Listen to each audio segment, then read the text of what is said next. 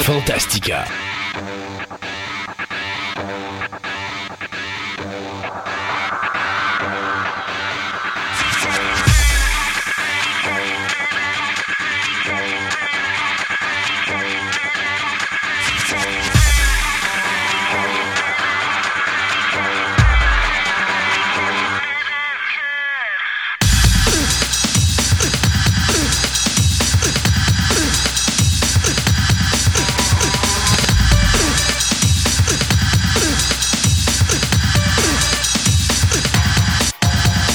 Mesdames et messieurs, bienvenue à cette nouvelle édition de Fantastica.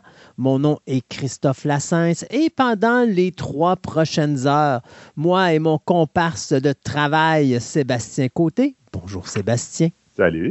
Allons vous épater, vous émerveiller et vous dire plein de niaiseries comme on aime ça le faire à toutes les deux semaines. Comme il vient juste de commencer. hey, écoute, il faut rire, il faut s'amuser, alors que on est pogné dans le mois de mai depuis, euh, depuis le début de l'été.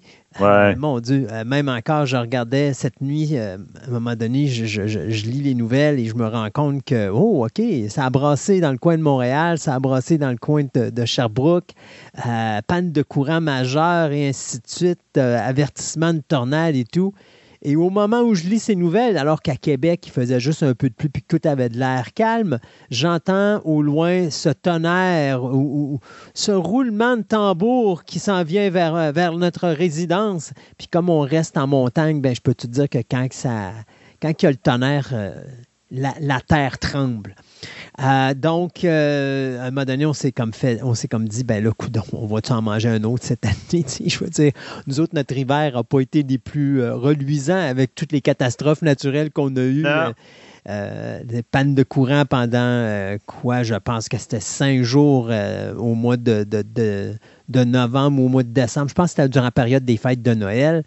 Euh, après ça, on a encore perdu le courant pendant 48 heures en plein mois de février ou mars, alors que c'était les périodes les plus froides. Euh, c'était ridicule.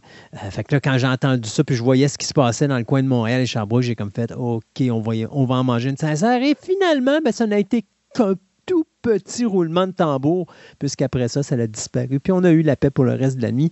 Donc, pas de perte de courant pour une fois. Mais il semble que cet été, on soit pogné au mois de mai, puis ce serait le fun à un moment donné que ça déclenche. Malgré que là, il fait chaud. On peut pas se plaindre, hein, Seb? Non. Ben, il fait chaud. Euh, ah, c'est bizarre comme temps. Là. Ben, il fait chaud. Euh, il, y a eu, des, journées qui font super beau, là, super chaud. Je, je, disais justement à un, confrère, de travail qu'on était rendu à la fin du mois de juin, puis j'avais encore mon coat d'hiver sur le dos. parce qu'il fait fait frais. Il fait pas chaud. Là, c'est le monde qui vont dire hey, t'exagères, mais je veux dire, euh, quand tu sors là, puis que euh, ton côte, avec ton côte sur le dos, là, tu trouves que tu es juste confortable, c'est pas bon signe. Non. Mais arrêtons de parler de météo et de choses et d'autres et parlons de notre émission d'aujourd'hui. Aujourd'hui, notre ami Maxime euh, nous parle du continent européen pour nous parler d'animation. Alors aujourd'hui, on parle de Space Brothers. D'une certaine façon, on va rester dans cet univers-là un petit peu parce que même si on parle de comic book, on va parler de manga avec Julien et de la série de livres Berserk. Et finalement, on va euh, s'en aller du côté de l'espace avec notre ami François qui va nous parler toi, puis. Euh, ah, c'est moi, François. C'est vraiment la chronique conjointe des deux, là, qu'on on parle de la, conquête spatiale. Exact. C'est quelque chose qu'on a. Ça fait des années que je voulais faire de quoi sur la conquête spatiale. On avait contacté plein de monde. Des fois, ça marchait, puis à un moment donné, à la dernière seconde, ah, ben là, on peut plus, puis ta, ta, ta, ta, ta. Puis finalement, moi, j'étais découragé parce que c'est une chronique sur laquelle je tenais beaucoup parce qu'il y a tellement de choses intéressantes à travers ça. Puis on s'en va de nouveau vers cela, euh, le, voyage spatial, euh, on va retourner sur la Lune, on veut s'en aller sur Mars. Donc, je trouvais que c'était d'actualité de reparler d'un petit peu de l'histoire de l'évolution de la conquête spatiale. Puis c'est toi, m'a donné avec François qui avait dit écoute, on va s'en occuper. Puis je trouvais ça le fun. Alors, c'est quoi? C'est-tu officiellement la première qu'on va faire de la chronique? Non, techniquement, c'est la deuxième. La première, on avait parlé de la disposition des, euh, déchets organiques dans l'espace. Oui, c'est vrai, qui avait été tellement drôle, tu avais de la misère à faire ta chronique. Ah.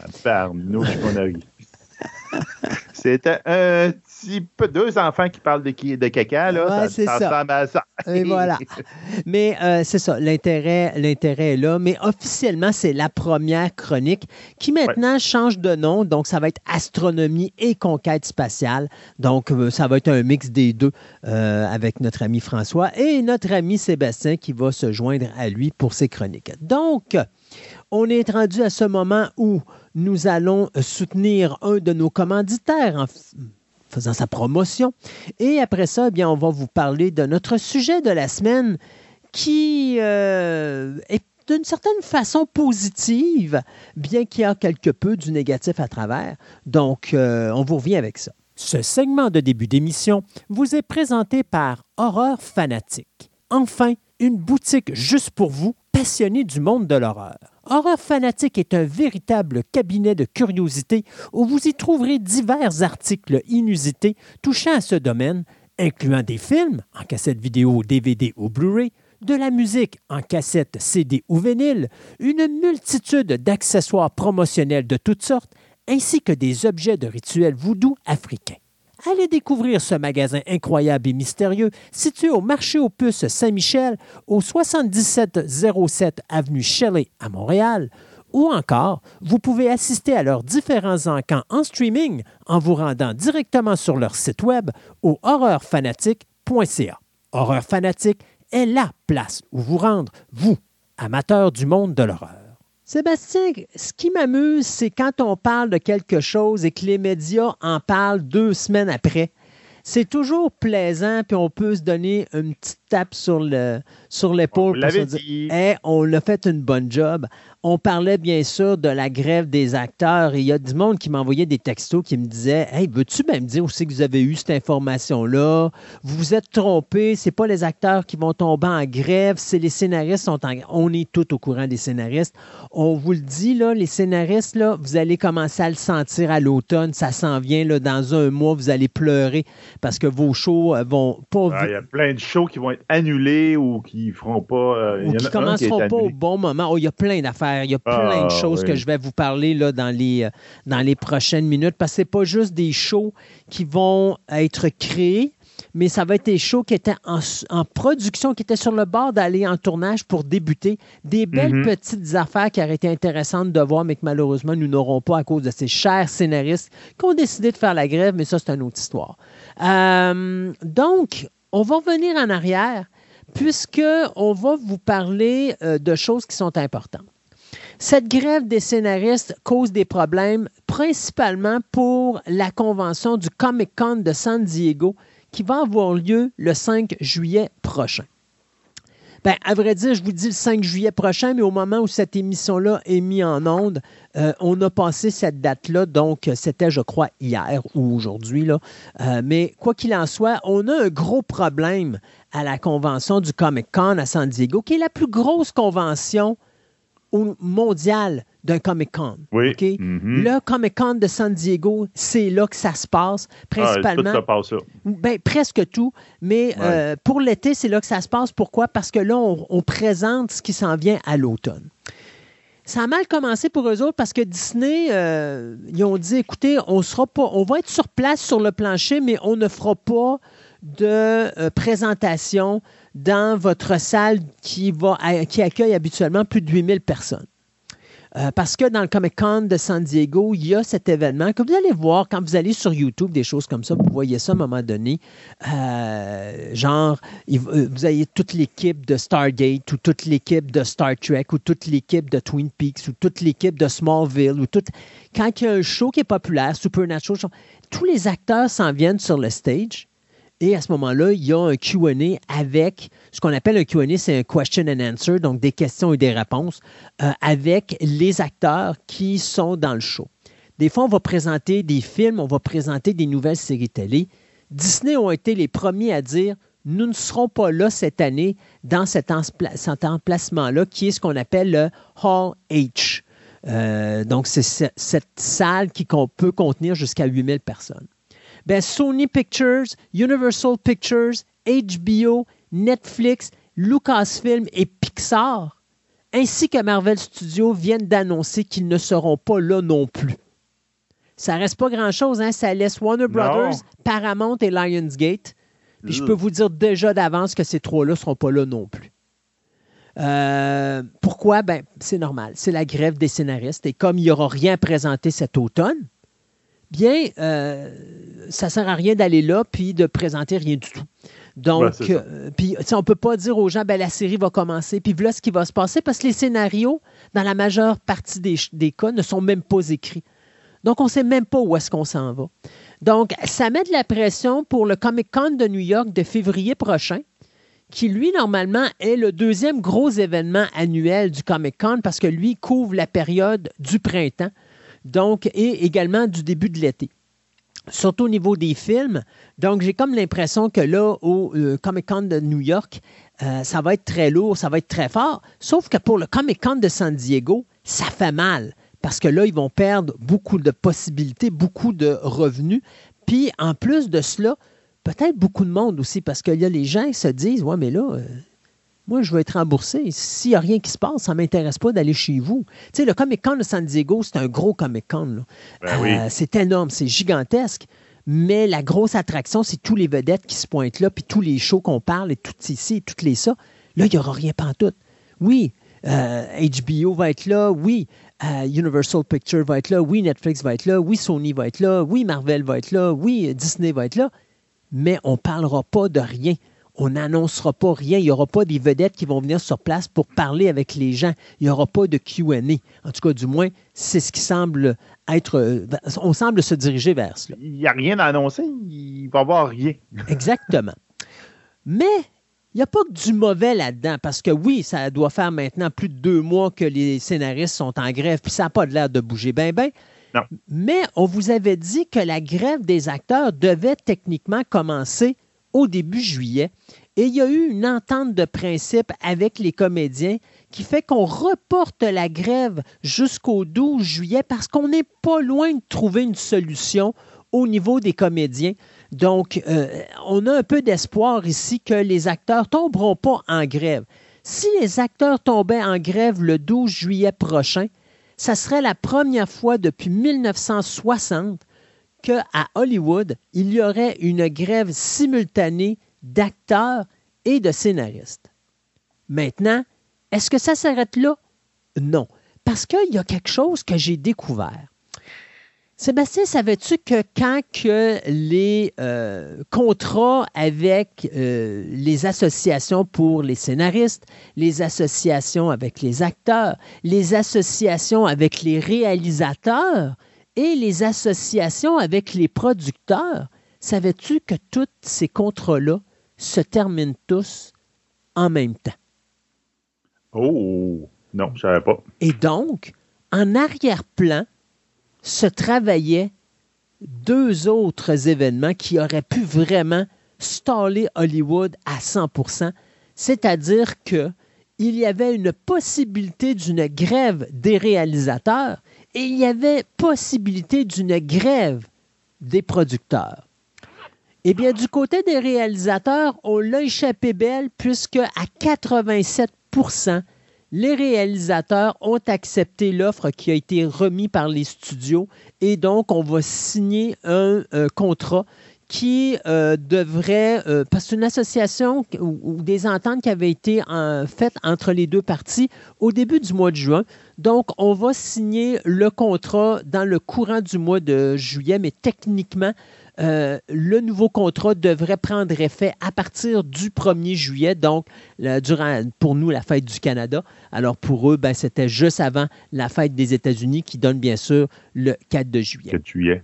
Maintenant, les producteurs ont signé exactement la même journée une entente également, ce qui fait qu'on a 50% des problèmes à Hollywood de résolus. Il reste un autre 25% qu'on va le savoir dans deux semaines. Et le dernier, ben, eux autres, ils n'ont pas compris encore. Alors, on l'a échappé belle d'une certaine façon, mais euh, je trouvais ça quand même drôle de voir qu'à Hollywood, à tous les quatre ans, il y a un moment où est-ce que ça brasse. Puis que, tout le monde, tout le monde en même temps peut être et, et, ça explique pourquoi souvent on va voir, tu sais, quand même, il me semble que c'est pas, ça fait pas si longtemps que ça qu'on a eu une grève des, des, des scénaristes, là, je sais que ça fait plus qu'une dizaine d'années, mais quand même, ça passe tellement vite le temps que tu te dis qu'à chaque quatre ans, il y a ça. Et présentement, je pense que la raison pourquoi au niveau des producteurs et des réalisateurs, ça s'est réglé très vite, c'est que le point commun qu'ont les acteurs et les scénaristes, c'est ce qu'on appelle l'intelligence artificielle. Oui. Et de plus en plus, tu sais, tu n'entendais pas parler avant, mais de plus en plus, tu vois des acteurs qui s'avancent et qui parlent de l'intelligence artificielle, puis qui mhm. disent qu'ils ont peur de leur carrière à cause de l'intelligence artificielle, et papapi et papapa toi, tu vas plus nous en parler, mais jusqu'où est-ce qu'ils ont vraiment raison? Parce que je me rappelle que quand on parlait de l'animation 3D, si tu t'en rappelles à l'époque, ils n'arrêtaient pas de dire Oh, ils vont créer des personnages avec l'animation 3D, puis là, les acteurs ne seront plus là, ne seront plus une réalité, il n'y aura plus de comédiens. On n'a pas perdu notre job du côté d'Hollywood. Euh, on s'est ajusté avec ça. Donc, est-ce qu'il y a vraiment un danger pour l'intelligence artificielle ou est-ce qu'on s'en fait pour rien du tout?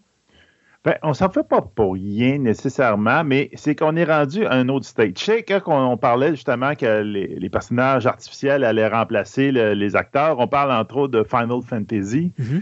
que c'était un gros débat à ce moment-là. Ils voulaient garder les, l'apparence de, l'actrice qui était dans euh, Final Fantasy et l'utiliser dans d'autres films. Donc, elle, c'est comme l'apparence du personnage principal dans Final Fantasy. On l'aurait vu, mettons, dans une, comédie romantique, etc., etc. Mm-hmm. Mais tout, tu sais, c'était l'idée en arrière de ça. Là, on est rendu à un stade assez avancé. Tu sais, euh, je vais mettre euh, dans notre section des trailers, je vais mettre un trailer pour une série de science-fiction qui s'en vient. On, on sait pas qu'elle va sortir, c'est comme indépendant, qui est faite avec le dernier Unreal Engine. Euh, Unreal, c'est avec c'est un des engins pour faire des jeux vidéo. Mais le dernier système est tellement réaliste que ça n'a aucun bon sens. Et pourtant, c'est hyper simple de l'utiliser. C'est un outil. C'est ton palette de peinture, là, ça ressemble à ça. C'est même plus très compliqué, très difficile à programmer en arrière. Tu n'as même pas besoin de programmer, tu as tout un, des outils qui font ça. Tu rajoutes ça, puis tu rajoutes ce qu'on a vu dans les dernières années. Euh, avec euh, la princesse Léa qui, après sa mort, et on utilise son, son apparence. Mhm. Euh, c'était quoi l'acteur qui ben, a Bruce Willis, il y a Bruce, Willis. Ben, il, y a, Peter Cushing. Oui, c'est ça, dans un autre Star Wars. C'est ça, qui était le premier qui, qui, on a fait ça. Et après ça, il y a Bruce Willis qui a vendu, ou pas vendu, mais loué son apparence pour permettre à une publicité en Russie d'être de, créée puis de donner l'impression que ça avait été fait avec un jeune Bruce Willis. Là. Puis là, avec le deepfake, puis le même, tu peux faire faire des affaires. Donc là, je te dirais que les acteurs, ils s'inquiètent peut-être de ce côté-là. Le fait que facilement, tu peux peut-être les remplacer à un niveau quasiment parfait de réalisme par des, l'informatique. Et en plus, d'être capable avec le deepfake, de même, de de perdre ton, ton apparence, comment je vais être. Euh, si quelqu'un utilise mon apparence, mais dans un autre show, c'est comment je vais être compensé pour ça? C'est, c'est tout cet aspect-là, je te dirais. Il y a quelque chose, effectivement, à discuter. Ils ont peut-être peur un peu de leur job, mais malheureusement, ils gardent. Euh, c'est le futur. Le futur est là, l'avancée est là. C'est juste qu'il faut peut-être que tu mettes des barrières, ou peut-être pas des barrières, mais un encadrement mhm. là-dedans, parce que surtout, on va toujours vouloir avoir un, un, acteur connu, puis voir la face, même si c'est, il est plus jeune, il est rajeuni, ou encore il est mort, puis il est décédé, puis il revient. Mhm. Mais faut que tu encadres ça. C'est comment que ça marche? La tête, si je vois la princesse là, ils ont fait des scènes après sa mort. C'est quoi le cachet? C'est où ça va? C'est à qui? c'est toutes des affaires que ah on n'était pas là là-dedans, là, puis là, maintenant, on est là. puis soyons, la question. soyons honnêtes, euh, si tu as des réalisateurs paresseux comme George Lucas qui n'aiment pas ben, ou qui n'aimaient pas diriger des comédiens, euh, mais que là, il peut faire ça dans son studio, puis juste dire, ben, j'aimerais ça que tel personnage en animation fasse telle, telle action ou telle action, telle action. Beaucoup plus facile ben euh, à, diriger. Et d'ailleurs, c'en était un, running gag parce que j'étais en train d'écouter un documentaire sur toute la saga Star Wars, euh, qui est un documentaire de 10 épisodes. Et puis, euh, justement, on est rendu à l'épisode 1, 2 et 3. Et surtout l'épisode 2, où est-ce que George Lucas a décidé de carrément enlever, tu sais, il y a quelqu'un qui dit, hey, il faudrait tourner des séquences de Clone Trooper, puis il dit, excuse-moi, mais y on va pas construire un seul costume de Clone Trooper parce que les Clone Troopers vont être faits 100% informatiques. Et à un moment donné, les gars étaient en production, puis disaient ça serait pas plus facile de prendre les gants, puis de filmer un, un, un stock shot, genre de, un gros plan sur le gun avec le doigt d'un Stormtrooper qui appuie que de le faire en numérique, ça va coûter bien moins cher. Euh, mais Lucas, il voulait avoir de la facilité parce qu'il n'aimait pas la réalisation avec des vrais ah, comédiens. Et les vrais comédiens ont eu de la misère parce qu'il n'y a pas une séquence de ce film-là qui n'était pas tournée sur un fond vert. Ce qui fait que les acteurs ne savaient même pas à quoi allait ressembler l'univers, euh, dans quoi qui s'embarquait et tout, et tout, et tout. Et d'ailleurs, ça me fait rire parce que dans le commentaire, ou pas dans le commentaire, mais dans le documentaire, il y a à un moment donné un producteur et un scénariste qui disent Ouais, ben, Ewan McGregor, c'est pas vraiment forcé dans son rôle de Obi-Wan Kenobi. Mais on va se rappeler que Ewan McGregor considérait que le film de épisode 2 était probablement sa pire expérience en carrière ben parce qu'il jouait contre rien pantoute. Il y avait un écran vert d'en face, un écran vert à gauche, un écran vert à droite, un écran vert à ses pieds, un écran vert sur sa tête, puis en arrière de lui, puis il se disait OK. il parlait avec une petite boule euh, lumineuse ou une petite boule de, métal au bout d'un bâton. exact. Pour dire, regarde, c'est là que la face du méchant va être là ou de, la créature va être là. C'est mais ordinaire. Elle ressemble à quoi, la maudite créature? On ne le sait pas, on ne l'a pas fait encore. Ah. C'est comme, ben oui, mais c'est quoi la réaction? Je vais-tu être dégoûté par le personnage? C'est quoi exactement que je dois avoir comme réaction? Et c'est la complexité de la chose. Donc, oui, tu peux arriver avec le numérique, tu peux arriver avec l'animation 3D, avec le deepfake et tout, à faire en sorte que justement, euh, tu largues un acteur, puis tu, tu, deviens paresseux et tu décides de le faire en numérique. Pas nécessairement quelque chose qui va coûter moins cher en passant. C'est quelque chose qui va coûter nécessairement plus cher que de faire ben l'acteur parce que, justement, euh, c'est du travail.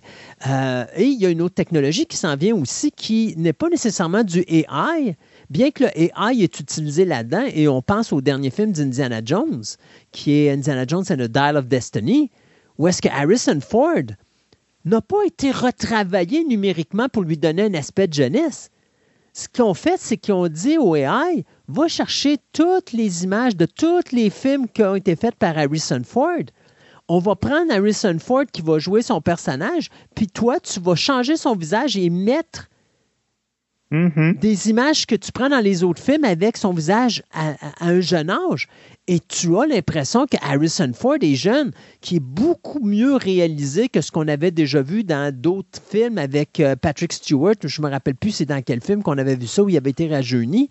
Ou est-ce que ça faisait dur parce que tu voyais que le numérique n'était pas encore arrivé là? C'est dans les X-Men, je pense. Oui, je pense que c'est ça. Euh, mais là-dedans, c'est juste, j'écoutais, je regardais les séquences, puis je me dis, eh, mon Dieu, quel beau travail de, de, de, de numérique, c'est incroyable. Euh, ça paraît pas. Tu as vraiment l'impression qu'ils avaient filmé cette séquence-là en 1981 puis qu'ils te l'ont mis d'en face, tout simplement.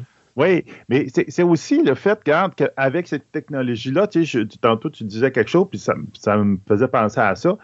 Pensez, à un film quelconque, OK? Mettons, je vais, je, je genrer, mais vous verrez, ça peut mettre ça n'importe où, qu'une femme ne veut pas faire, dit Garde, OK, garde, dans le scénario, il y a une scène intime à telle place, là, dit Garde, moi, euh, moi je fais pas ça, là, dis, garde, mm-hmm. on, va faire ça euh, simple et euh, on va, fondu sur noir, puis on va faire Ah, ça s'est passé, tu Puis là, le, le, réalisateur fait OK, c'est beau, parfait, on va faire ça pour toi, mais dis, moi, entre les deux, là, garde, on, va faire du générique, puis on va utiliser ton likeness, puis on va faire quelque chose un petit peu, un petit peu plus euh, pour pouvoir oser pour pouvoir vendre le, film.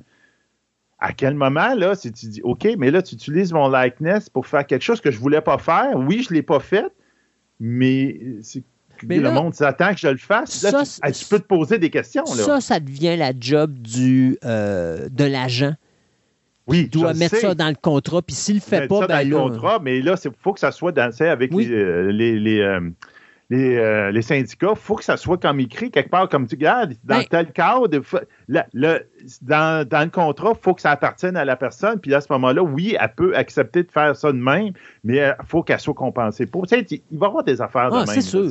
Mais je, je ne veux pas voir un contrat d'acteur, réalisateur ou producteur à Hollywood actuellement. Je pense que c'est plus épais. Ah, ça doit être débile. Ça, ça, doit être plus épais que quand l'acteur reçoit le scénario de son film de deux heures et demie. Ouais. OK, tu calcules qu'un film, s'il dure 150 minutes, normalement, tu es supposé avoir un scénario de 150 pages parce qu'on calcule qu'une page égale une minute. Ça, c'est le créneau au niveau cinématographique. Mais je suis certain maintenant, avec tous les streamings, les codes sur ci, les codes sur ça, parce que ça aussi, c'est une grosse part des acteurs.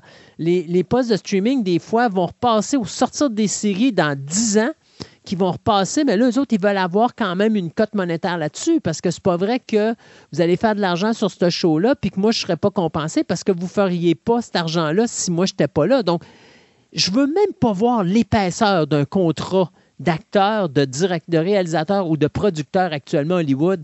Euh, ça, ça doit prendre des mois aux avocats à juste passer à travers pour être sûr que légalement parlant, il n'y a pas de petite passe-passe ou de petits caractères écrits en minuscules qui fait que même avec ta paire de lunettes, tu n'es pas capable de voir ce qui est écrit. Là. Euh, ça doit juste être totalement débile. Ah, c'est sûr. Là, tu je regarde qu'est-ce qu'ils euh, ont signé, justement, les producteurs et compagnie. Ils disaient que, bon, c'est sûr, ben, congés familiaux, augmentation de salaire minimum, toute la section intelligence artificielle. Puis, il y a une autre affaire que je trouvais bien intéressant. Il disait garantir la sécurité sur les plateaux de tournage. Moi, j'ai l'impression que c'est la suite d'Alec Baldwin. Ah, ça, définitivement. définitivement, ils ont dû mettre quelque chose là-dedans, de... pourtant qui était extrêmement bien entouré déjà, mais tu vois, il y a, il y a des personnes qui, qui, ont passé à travers à côté de la sécurité, puis il est arrivé un incident ben, malheureux. C'est toujours la même affaire parce que euh, dans n'importe quelle production, puis c'est pour ça que tu as, as, des règles qui sont dures de même, c'est que tu as toujours un tweet quelque part qui veut sauver ben de l'argent puis faire le plus d'argent possible. Euh, à l'époque, tu avais des producteurs qui faisaient ce qu'on appelle du guerrilla shooting.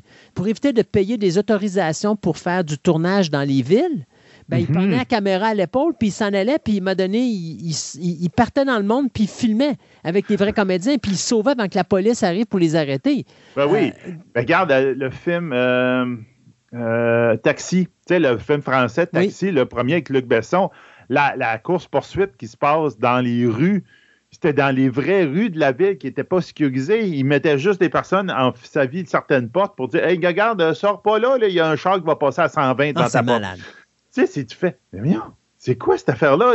Ça peut pas être, tu peux pas tourner dans ces conditions-là. Imagine-tu qu'un accident arrive, n'importe quoi, là, c'est. Ah non, c'est Oui, puis, tu dis, Criff, mettez-les dans le budget, là. Vous avez un ben budget de plusieurs millions. Ah, mais non, ils vont mettre l'argent ailleurs ou ils vont s'en mettre plus dans les poches. Puis c'est ça un petit peu que je trouve dommage. Puis tu sais, ça revient à ce que je dis. Je le dis, ça fait longtemps que je le dis. Hollywood, la seule façon qu'ils vont survivre à cette crise-là, que ce soit euh, la pandémie qui vient de finir, que ce soit euh, justement les grèves des scénaristes et tout, il va falloir qu'ils commencent à utiliser leur tête, puis il va falloir baisser les budgets. Tu sais, j'en regardais le dernier Indiana Jones, a coûté 300 millions de dollars ça, je comprends pas. J'ai ben, je suis pas allé le voir encore, là. Euh, ben, c'est ça. Moi, en tout cas. Je comprends pas comment un film peut te coûter 300 millions. Mais bon, il est rendu là, on verra, là. Le problème, c'est que tu sais que c'est un flop. Ouais.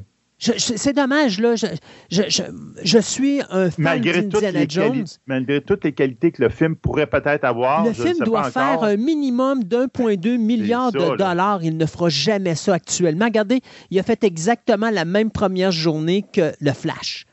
Le Flash avait fait 24,7 millions pour sa première journée. Indiana Jones a fait 24 millions de dollars pour sa première journée, qui était le vendredi. Euh, à moins que ça explose, puis que là, soudainement, parce que je pense qu'il voulait aller chercher. Puis il voulait aller chercher à peu près le même montant que le Flash. Il voulait avoir un 140 millions mondial euh, au global.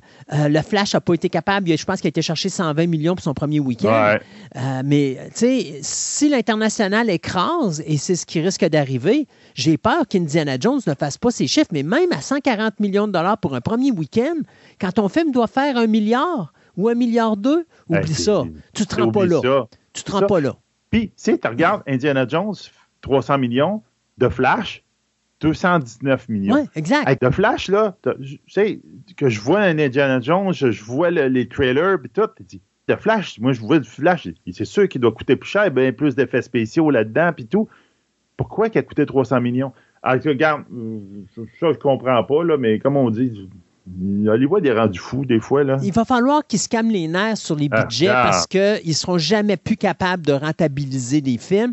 Puis je me Non. dis, t'es mieux de faire. Tu sais, j'aime mieux voir un film comme exemple, là, comme Jordan Peele peut nous sortir, comme euh, je pense que c'est euh, Us, qui a coûté à peine 5 millions de dollars. Ben oui. Puis le film fait 140 millions de dollars au box-office nord-américain. Euh, excusez, mais là, on fait la passe de cash. C'est ça. Ça, c'est intéressant. Ça, c'est c'est des bons films. Tu, Oui. tu, tu penses à ton affaire. Même si je ne l'ai pas vu en os, en tout cas, il faut que je me fasse. Ah oui, il faut, faut vraiment que tu tapes ça. C'est vraiment c'est ça. Mais c'est ça. C'est comme. D'abord, j'ai. Fact Great Wedding, dans le temps, il avait fait la Oui. même chose. Oui. C'est comme, tu n'as pas besoin d'avoir des budgets de malade pour dire, je vais multiplier mon argent. J'ai fait euh, 20 fois mon argent avec le film qui a coûté 5 millions. Je vais le faire à 300 millions. Je vais faire, je vais faire pareil, le- le- mon même ratio. Non. Non, non. Ça n'existera jamais. là. Aucun univers. Là, ça, oublie ça. Là. Exactement. Et ça, ça demeure, moi, je continue à dire à Hollywood, la porte de sortie.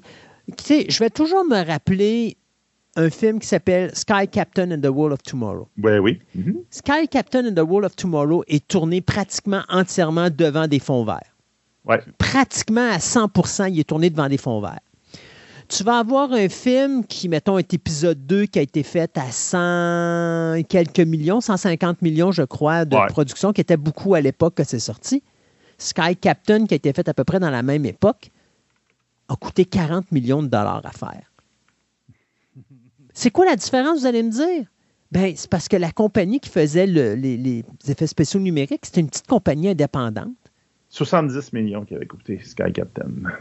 Ah, avec la publicité, mais de base, Ouais, il a coûté peut-être. 40 millions. Ouais, peut-être, peut-être avec la publicité. C'est ça, raison. avec la publicité, parce que de base, il coûtait 40 millions. Ça, je m'en rappellerai toujours. Euh, mais même à 70 millions, on s'entend là que Ah Oui, c'est raisonnable. oui. C'est raisonnable parce que si tu fais, mettons un exemple, un 60-70 millions dans ton premier week-end, euh, que Oui, tu fais un correct. 100 millions international, ben, tu es déjà en bonne posture pour rentabiliser puis faire de l'argent un petit peu. Faut dire nécessairement que tu vas en faire beaucoup, mais tu sais, tu es déjà mieux dans une position pour en faire un peu.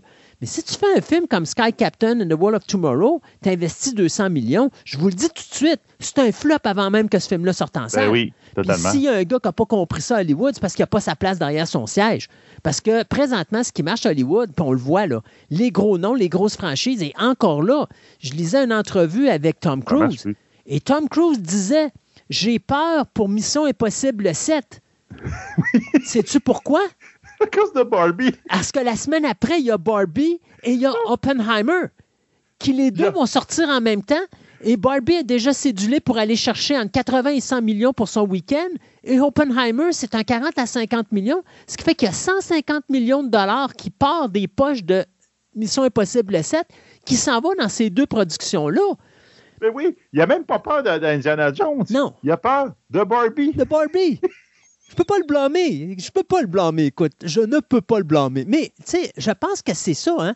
Euh, la, la clique, elle est vraiment là. Puis en plus, tu te dis, Hollywood, présentement, avec les grèves qui se passent, avec le fait qu'on va arriver à l'automne ou, à cet hiver, il n'y aura probablement plus rien parce que, justement, les films ne peuvent pas être tournés au moment où on se parle. Ben, je pense qu'on ne devrait pas se, battre de même, puis se compétitionner, puis s'auto-démolir. On devrait peut-être reporter des sorties de tournage de films pour dire, écoute, sais-tu quoi? On va se donner des chances que les films rapportent plus d'argent au box-office. Mais Oui. on- je ne sais pas à quoi qu'ils pensent à Hollywood présentement. Là. Honnêtement, je ne comprends pas ce qui se passe. Non, c'est ça. Là, tu as des canons cet été et tes canons sont en train de s'auto-mutiler parce qu'il y en a trop qui sortent en même temps. C'est ça. Laissez-vous trois semaines entre chaque gros canon pour laisser la- le film ramasser un peu d'argent puis vous donner un break. Vous venez de sortir de la crise de la pandémie, de la COVID-19. Vous rentrez dans une nouvelle pandémie avec la grève des acteurs puis la grève des scénaristes. Sacrement, donnez-vous un coup de main. C'est ça. Puis étale un petit peu tes films, retarde un petit peu les sorties. Ça serait idéal. Comme ça, tu vas étirer un petit peu ta sauce. Tu vas, tu- un, tu vas faire plus d'argent Ben oui. Automatiquement. Puis en plus, tu vas étaler un petit peu ta sauce. Comme ça, qu'elle dit, garde, quand tu commences à manquer de sauce, c'est ça que maman faisait, là, elle mettait un petit peu moins dans sa louche pour en donner à tout le monde. Comme ça, elle était capable de servir six personnes au lieu de quatre. Exact. Ben, c'est ça. Puis là, tu es capable d'étaler un peu. Puis là, à ce moment-là, tu vas étirer un peu ton temps. Puis là, tu vas donner à la- le temps à la grève des scénaristes de se régler. Puis tout. Puis de te laisser respirer. Là. Exact. Là, en ce moment, ils garochent tout d'un côte, d'un Oui. coup, là, puis garde. euh, Puis checkez bien ça, vous arrivez à l'automne ou à l'hiver, il n'y aura plus rien. Il n'y aura Ouais. plus rien. Puis là, vous allez dire, ouais, mais là, il n'y a plus rien. Ben, c'est ça. il y a plus rien. On va retourner dans les streaming. exact. Faire la même. On va regarder des vieilles affaires. Le monde va encore se déshabituer d'aller au cinéma. Regarde Ah, regarde. Qu'est-ce que tu veux que je te dise? Bon, hey, ça serait bien. Hey, qu'on commence. deux chiens, là. Non, mais c'est plate, mais c'est, on est dans ce, dans ce ça. moment-là et je pense que c'est un moment de crise. Et je me rappellerai toujours d'un terme que Spielberg a dit il y a quelques années Hollywood fonce à 200 km/h dans un mur de béton. Et c'est exactement ce qui est en train de se passer. Oui. Sauf qu'il n'y a personne présentement à Hollywood qui a de l'air à dire Hey, ça serait peut-être pas la mauvaise chose de mettre les breaks là. Oui, faudrait mettre les breaks. Puis, regarde, je rajouterais là-dedans, là, sais, à une certaine époque, tout était western. Ouais. Je vais prendre l'exemple de l'extrême, tout était western. On avait Oui. des westerns partout, puis de même, on- Les le western 50, 60, comédie, 70. le, le western action, le western n'importe quoi. Là, on est. On, puis à un moment donné, le western s'est épuisé, puis on a quasiment tué le genre avec ça, là, parce que là, à un moment donné, il n'y a plus grand monde qui voulait voir un western Mais en peinture. faut faire attention, le western existe encore, mais il est différent.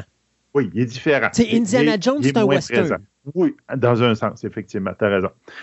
Puis là, en ce moment, là, moi, je, regarde, tu le vois avec les box-office, tu le vois avec Ah les oui. séries sur Disney+, de fin de main, les super-héros sont en train de tuer le genre.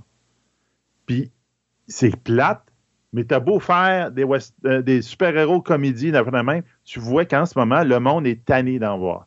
Ben, je dirais pas tanné. Mais il est tanné d'en voir quatre fois par... par- pour Je- une, pour des Marvel, quatre fois dans une année, là. Je suis pas d'accord. Je pense pas qu'ils soient tannés. Je pense qu'ils sont. Là, ils commencent à être blasés par la- le manque de qualité des films qui leur sont donnés. Si tu en mets un par année, deux peut-être, Ouais. là, tu vas peut-être récupérer ton monde et tu vas peut-être être capable de continuer à faire rouler ta machine de même. Oui, exactement. Mais là, en ce moment, c'est rien que ça. Il y en a trop. Il y en a trop. Ça ne marche plus. Puis là, les autres, ils veulent partir. Les DC veulent faire la même affaire. Plus les indépendants veulent faire la même affaire. Tout le monde veut tomber là-dedans. Ben, Tu sais, il va passer un trailer tantôt, les pattes patrouilles 2, il dit qu'ils ont des super pouvoirs dans ce film-là. Tu sais, tu sais, qu'à un moment donné, il dit Hey, arrête là. ouais, mais c'est la C'est mode. trop. Sébastien? Je sais que c'est une mode, mais c'est une mode qui a commencé il y a 10 ans. C'est plus une mode après 10 ans. Ben, c'est pas vrai. Euh, c'est- encore là, je pense c'est parce que c'est. c'est- Tu sais, regarde, on va parler du Flash, là. Le Flash est Oui. un flop, mais n'est pas un flop parce que le film est pas bon. Le Flash est un flop parce que. Et j'ai bien aimé un article que j'ai lu d'un journaliste à Hollywood qui se disait pourquoi le Flash flop. Et la première ligne en haut est. Pourquoi aller voir le film de Flash quand on sait que l'univers va être détruit puis qu'il va être restarté en 2025? Eh oui. Et c'est exactement la raison. Et ce qui me disait. C'est une partie de la raison. Principalement, c'est ça. Oui. Principalement. Le monde, mettons, que- qui s'intéresse un peu. Il y a, il y a les fans de, de, de- de comics qui sont, qui sont allés voir le Flash, puis comme tu disais, ils ont apprécié le film. Mhm. Il y a le monde qui sont, je te dirais comme moi, ambigus, entre les deux. C'est comme, non, je lis pas les bandes dessinées, je connais pas les bandes dessinées, mais je vais aller le voir, tu sais. Mais t'es blasé. Oui. Puis le- que, que ça, effectivement, comme tu viens de dire, c'est un peu ça. Tu dis, pourquoi j'irais le voir? Il restart. Et, et pire que Et ça, ceux qui sont, qui sont là, monsieur tout le monde, Ouais. qui s'en fout un peu Ouais, des super-héros, puis qu'eux autres, non, je suis tanné de voir des super-héros. mais tu as aussi un Faire autre, une autre phrase qui était en dessous dans cet article-là que je trouvais vraiment intéressante où est-ce qu'il disait Warner Brothers aurait perdu moins d'argent s'ils avaient pris le Flash puis qu'ils l'avaient foutu sur leur poste de streaming. Totalement. Parce que les gens, quand ils voient de Flash, tantôt tu disais le Flash a coûté 219 millions de dollars. Ouais. Il faut que tu rajoutes 150 millions de dollars en pub. Ah ben oui. Donc, tu sais, c'est là que ça fait mal. Si tu es sur le- Mhm. le, le- le streaming, tu vas chercher ton auditoire, tu vas chercher, parce que tu as maintenant la publicité qui est vendue là-dessus, Ah oui. euh, tu vas chercher des revenus, mais tu perds moins d'argent que ce que tu fais là présentement avec le Flash. Parce que, euh, tu sais, même là, là, si on vous dit que le film a fait 200 millions, présent, ben, je pense qu'il est rendu à 218 ou Ouais. en tout cas quelque chose de genre. Euh, c'est pas 218 millions qui reviennent à Warner Brothers. On vous l'a déjà expliqué comment ça marche. Là. Ouais. Là-dessus, Warner Brothers, il va peut-être en revenir 15% de ce montant-là parce qu'ils doivent donner des pourcentages de recettes euh, aux maisons de au, cinéma, aux distributeurs de, de bobines de films, aux acteurs, aux réalisateurs, aux producteurs. Il reste pas grand-chose en bout de ligne. Donc, c'est une perte majeure. Si tu l'envoies en streaming, tu sauves de l'argent là-dessus. Donc, ce qu'il disait, c'est qu'ils auraient dû surtout avec Ezra Miller, parce que principalement, on le sait Ouais, que le, oui. gros, le gros défaut de The Flash, c'est toute la merde que Ezra Miller a faite. Oui. C'est là que ça fait mal. Il aurait dû le prendre, le mettre en streaming. Et je suis tout à fait d'accord avec ça. C'est plate parce que c'est, c'est- on aurait aimé voir Michael Keaton au cinéma. Puis oui, c'est le fun de le voir au cinéma en, Oui. en- dans- en Bruce Wayne. Mais monétairement parlant, je pense que les gens de euh, Discovery Warner Brothers, ils ont manqué le bateau là-dedans. Je comprends que c'est des gens qui veulent encourager le personnage, de- les personnages de DC, puis je, je, je suis, je suis derrière eux autres sur ce qu'ils veulent faire. Mais tant qu'à annoncer qu'on va starter l'univers comme du monde, même Aquaman, je considère qu'il devrait être mis sur streaming parce que je prédis qu'Aquaman va être un Il va tomber. Pas parce Ouais. qu'il est mauvais, Non. Parce que les gens parce que- savent qu'en 2025, on starte l'univers. Pourquoi là. voir Jason Momoa alors qu'il sera plus là, que ça sera plus lui qui va le faire, le personnage du, du Aquaman. J'ai pas d'intérêt à y aller. Et c'est ce qui va se passer, c'est à peu près certain. Ah oui, oui, c'est ça, le- toute cette histoire-là. Là, c'est- tu sais, quand on, on a eu un premier Batman avec Tim Burton. On a eu un deuxième Batman avec euh, Christopher Nolan. Euh, Christopher Nolan. Après ça, on a eu le tout dernier, le, nouveau Robert Batman plus jeune. OK. Entre chaque fois, le monde est allé voir la, la trilogie de Nolan, Ouais. autant que le monde est allé voir celle avec, euh, avec euh, Tim Michael Burton. Keaton, ouais. Ils sont allés voir avec encore la nouvelle trilogie avec Patterson. Ils n'ont pas besoin d'un film entre les chaque pour dire on a changé de Batman. Non. On va t'expliquer pourquoi on change de Batman. Non, c'est un reboot. Ouais, non, regarde, si c'est bien amené, c'est un reboot. Puis moi, je le prends pas, pas, comme un besoin d'un reboot. film. Ouais. t'as pas besoin d'un film pour expliquer comment qu'on va faire pour avoir un autre Superman. Non. Non. Puis je le prends Ça pas, fait moi. tellement longtemps qu'on a vu un Superman à la TV, Ouais. de- à- à- au, Au cinéma. Tout le monde est. Sont prêts, ils, Ouais, oui. ils savent qu'il va y en avoir un reboot. Donc, effectivement, ça, mais ça, c'est le streaming, c'est pour les fans, puis ils font la main, puis ils vont faire de l'argent. Exact. Puis, tu sais, euh, moi, je prends pas ça comme un, un reboot parce que maintenant, dans le monde des super-héros, on connaît les multiverses. Donc, Oh, moi, oui. je considère que c'est simplement le Batman d'un autre univers puis qui pourrait tout réunir. Ce qu'ils ont fait très- merveilleusement dans les Final Crisis de, euh, de Oui. DC, dans, la série, dans les séries télé qui Dans, sont. dans Arrow, dans Arrow Universe, ils ont fait ça Ouais. parfaitement. Ils ont très, capables de faire quelque chose de super intéressant. Exact. Mais- Hey, faut C'est ça. hein, c'est- faut ah ouais, faut qu'on arrête parce qu'on a un show à faire quand même. là. Alors, On est parti, on Ouais. est dérivé, désolé. Et voilà, on a dérapé encore. On arrête quelques instants pour euh, euh, couvrir un autre de nos commanditaires et on vous revient avec euh, quelques nouvelles à droite et à gauche pour dire qu'on vous en a lancé quelques-unes aujourd'hui.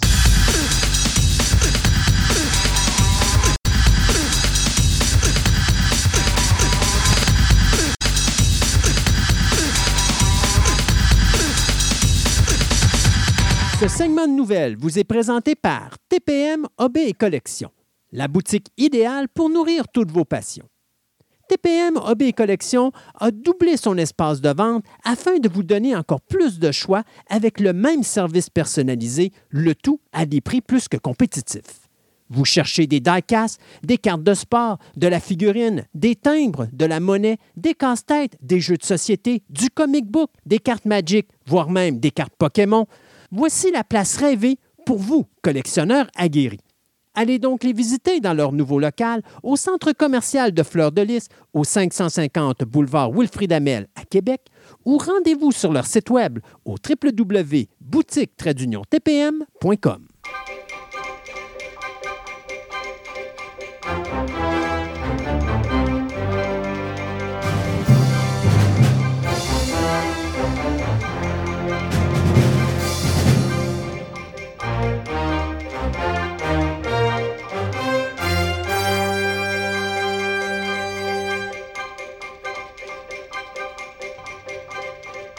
Dans ce segment rapide de nouvelles, on va commencer avec malheureusement les décès. Le gros canon, Alan Arkin, qui vient de décéder le 29 juin dernier à l'âge de 89 ans des suites d'une maladie cardiaque. Lui qui a été cité pardon, quatre fois aux Oscars, mais qui a gagné une fois. C'est probablement dans un des rôles que je l'ai aimé d'ailleurs le plus, son rôle de grand-père pervers dans Little Miss Sunshine, qui était juste sublime. Euh, mais bon, si ça vous dit rien, Alan Arkin, c'est un gars qui a commencé sa carrière dans les années, euh, si je ne me trompe pas, je pense que son premier rôle était en fin des années 50, en 57. Euh, il faisait le rôle d'un chanteur dans un drame musical qui s'appelait Calypso Heatwave. Puis pourquoi il y avait un rôle de chanteur? C'est parce que l'année d'avant, il avait même parti son propre groupe de musique. Il avait lâché ses études pour ça et il avait écrit sa première chanson qui avait été composée en 1956 qui s'appelait The Banana Boat Song. Euh, c'est d'ailleurs, si je ne me trompe pas, c'est Harry Belafonte qui va la reprendre, je crois, c'est quelques années après. Euh, mais enfin. Euh, plus d'une centaine de rôles, 111 pour être plus précis, sur plus de, je dirais, 40 à 50 ans de carrière. Au cinéma, on l'avait vu dans The Russians Are Coming, The Russians Are Coming. D'ailleurs, il avait euh, gagné sa première nomination aux Oscars dans ce film-là. L'année d'après, il avait joué dans The Heart is a Lonely Hunter, où est-ce qu'il faisait un sourd muet. Et là, il obtenait sa deuxième nomination aux Oscars.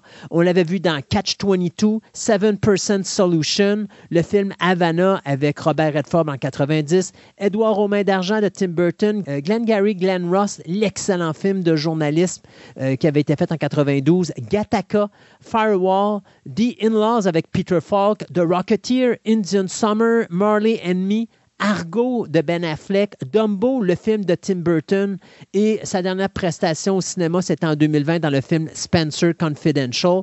On l'a vu également dans d'autres films comme Inspecteur Clouseau. Ça, c'était avant que Peter Zellers arrive. So I Married an Axe Murderer, Coupe de Ville, Gross Point Blank, Jacob the Liar. En tout cas, regardez, il a même joué dans un mopette. Euh, il a fait énormément de choses. À la télévision, on l'avait vu dans Will and Grace. Euh, c'est lui qui faisait le père de Grace. On l'avait vu dans BoJack Horseman et on l'avait vu aux côtés de Michael Douglas dans les deux premières euh, saisons de la série de Kominsky Method qui était dans les années 70, si je ne me trompe pas. Et en plus, eh bien, M. Arkin avait fait de la réalisation, neuf réalisations à son actif, dont deux films, soit Little Murders et Schmuck. Donc, il nous quitte à l'âge de 89 ans. On était sûr qu'on allait vous en parler. Il fallait juste le retrouver. Julian Sands, eh bien, c'est fait. On a retrouvé les restants de son corps. Et ça me stresse quand on dit on a retrouvé les restants, de son corps.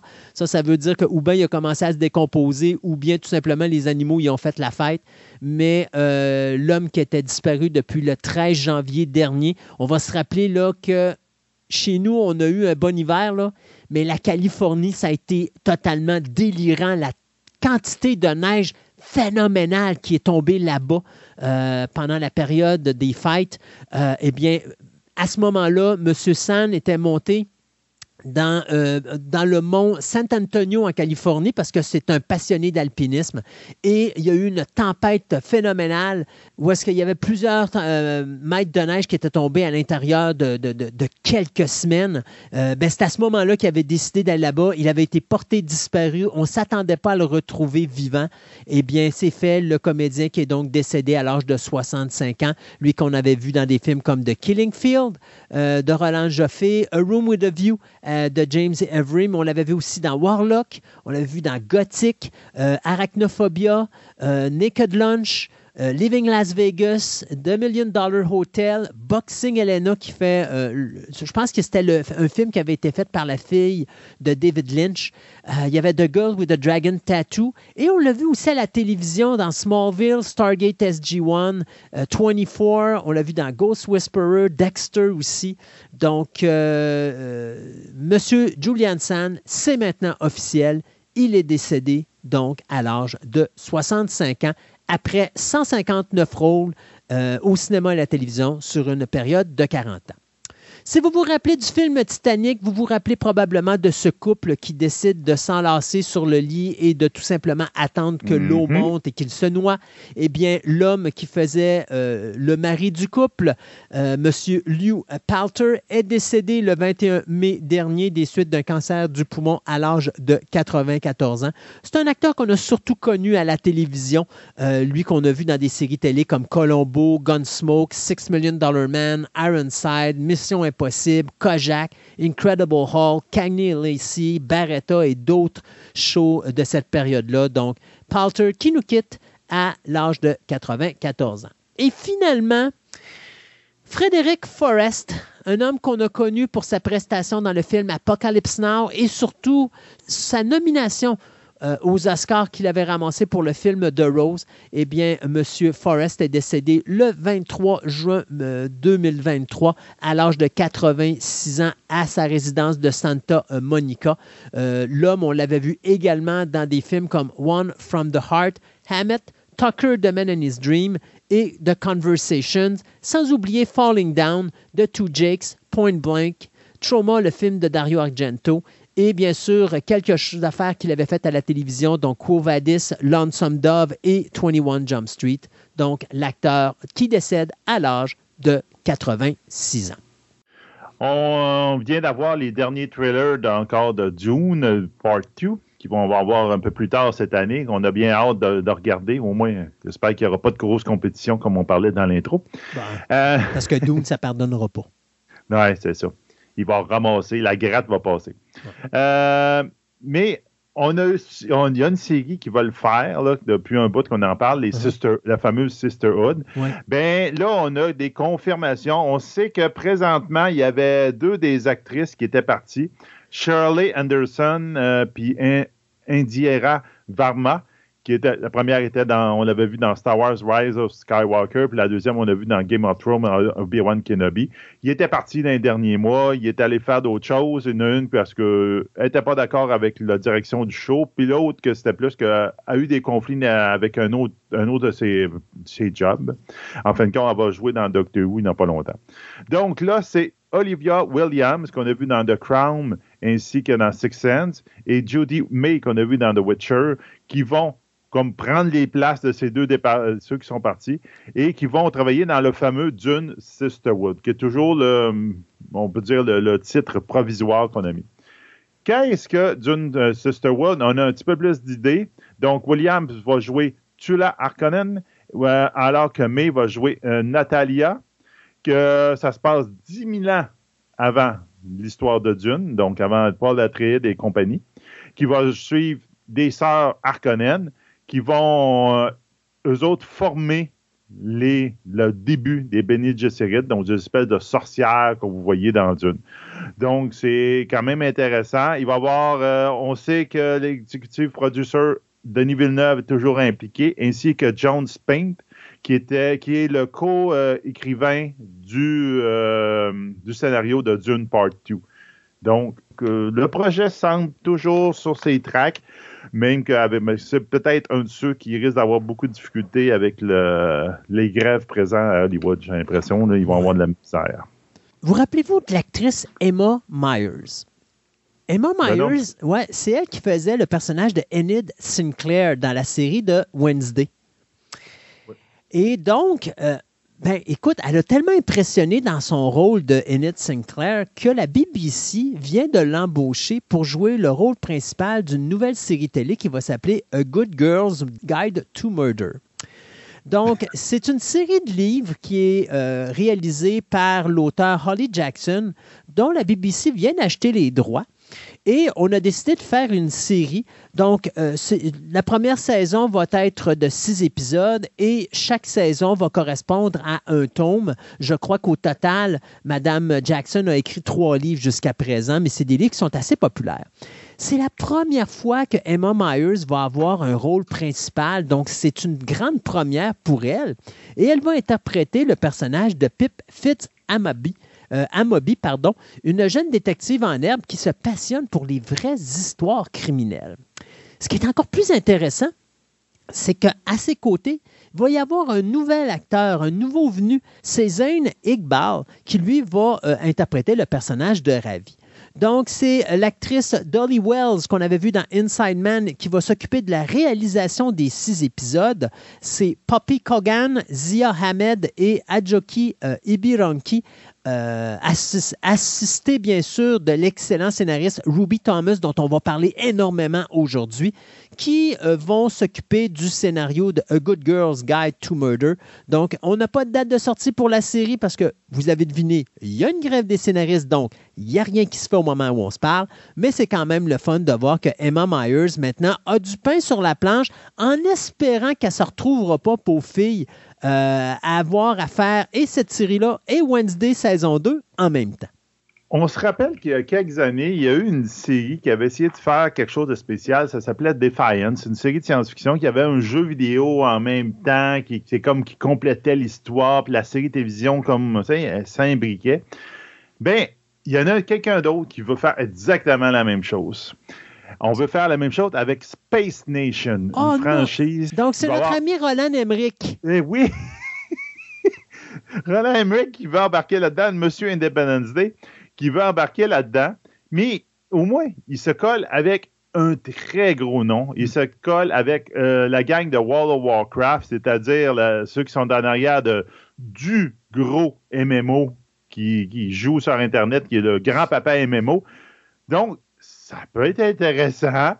Euh, on verra bien ce qu'il va faire. Il va le faire à peu près la même chose. Ça va être euh, basé, il va y avoir un- une série télévision, il va y avoir un jeu online, puis en plus, il va y avoir des, courts-métrages animés pour tout embriquer ça là-dedans.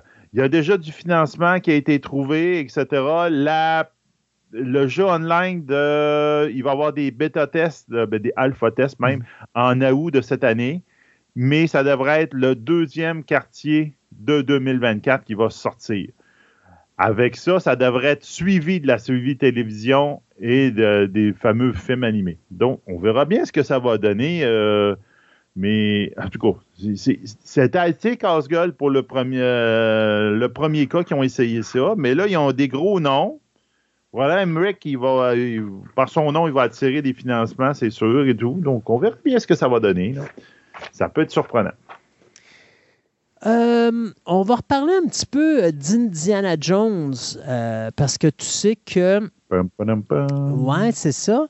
Euh, Il y a l'actrice Phoebe Waller-Bridge qui est, Mhm. mon Dieu, qui fait le Godchild. Donc, Godchild, c'est comme quoi, la filleule La filleule, Jones, ouais, ouais, c'est ça. ça.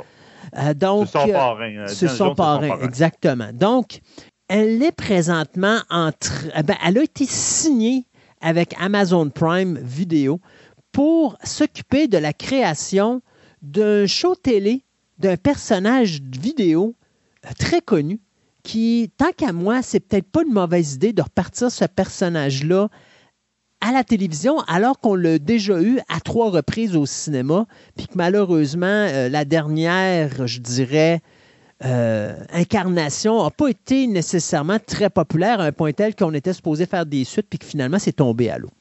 Donc, Madame Phoebe Waller-Bridge travaille actuellement sur Tomb Raider, la série télé. Parce qu'il faut comprendre que Phoebe Waller-Bridge, c'est pas juste une actrice, c'est également une scénariste et c'est également une productrice exécutive. C'est elle qui avait euh, écrit et créé et joué dans la série Fleabag.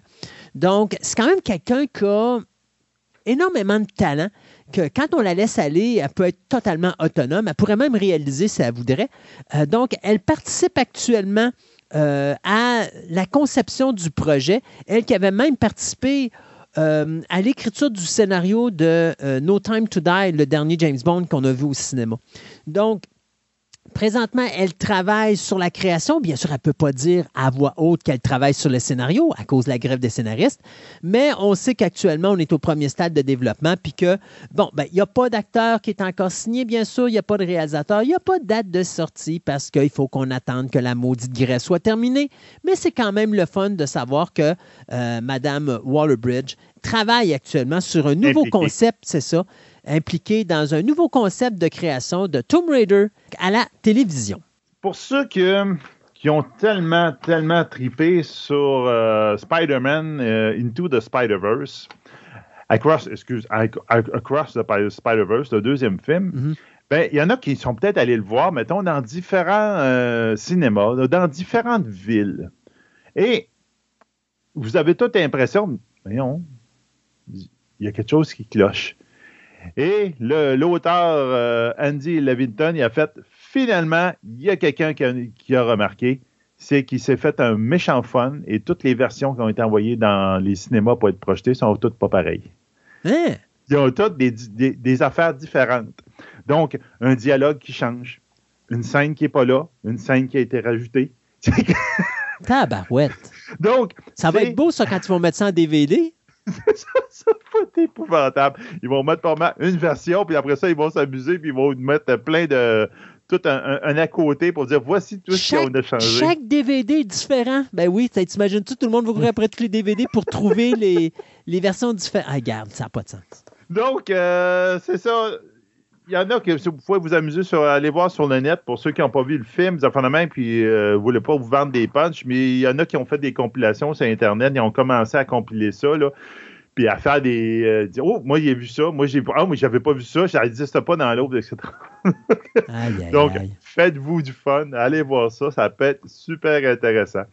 Euh, J'aurais une autre petite nouvelle que je vais te donner rapidement. Hey, on parlait de euh, le fameux Walking Gang avec Darrell Dixon, là. Oui. Mais il y a des paparazzis qui ont pris des photos, puis Melissa McBride était sur les, le tournage. Oui, elle est là pour le pilote. Ben, c'est ça. Donc là, ils ont voulu rien confirmer puis tout, là, autant le AMC que tout, là. Mais effectivement, ça se pourrait que ça soit juste pour le pilote. au bout de la ligne, elle ne puisse pas être là, là, Mais en tout cas, les fans, ils se sont emballés encore comme d'habitude. Et Ils ont fait! C'est une petite surprise. Mais euh, moi, ce qui m'amuse, c'est euh, le, show avec euh, voyons, euh, Negan et, euh, et Maggie, qui présentement, euh, pour un show qui est créé à partir de la franchise de Walking Dead, vient de battre des records d'assistance, ce qui fait que là, on est très confiant du côté de cette série-là d'avoir une deuxième saison. On restera, on vous tiendra au courant, là, mais je sais que présentement, là, ça regarde bien pour ça parce que les codes d'écoute sont vraiment bonnes et les critiques sont excellentes également. Mm-hmm. Euh, écoute, moi, je vais avoir, je vais finir notre segment de nouvelles très court avec euh, trois annonces de distribution. On va commencer par Monster saison 2. Donc, si vous vous rappelez, euh, Netflix avait présenté une série qui s'appelait Dammer, qui était une série sur le meurtrier en série. Jeffrey Dahmer, donc excellente série si vous ne l'avez pas vue. Euh, ça avait été écrit par, tantôt, vous, tantôt vous je vous disais qu'on allait parler de Ryan Murphy. Aujourd'hui, ben, c'est le show à Ryan Murphy. Ben, Monster avait été écrit par Ryan Murphy et euh, normalement, il était supposé être impliqué, mais je pense qu'il a dû écrire la deuxième saison. On va vous expliquer tantôt pourquoi ça risque d'être de sa dernière. Eh bien, on vient de signer les deux comédiens qui vont jouer les deux meurtriers en série de la saison numéro 2 qui va s'appeler Monsters, The Lyle and Eric Menendez Story. Donc, les acteurs qui sont pris, c'est Cooper Koch et Nicholas Alexander Chavez qui vont interpréter les frères Menendez qui ont été condamnés en 96 pour le meurtre de leurs parents euh, parce qu'ils avaient longtemps soutenu que euh, leurs actes étaient dus à des abus physiques, émotionnels et sexuels des parents.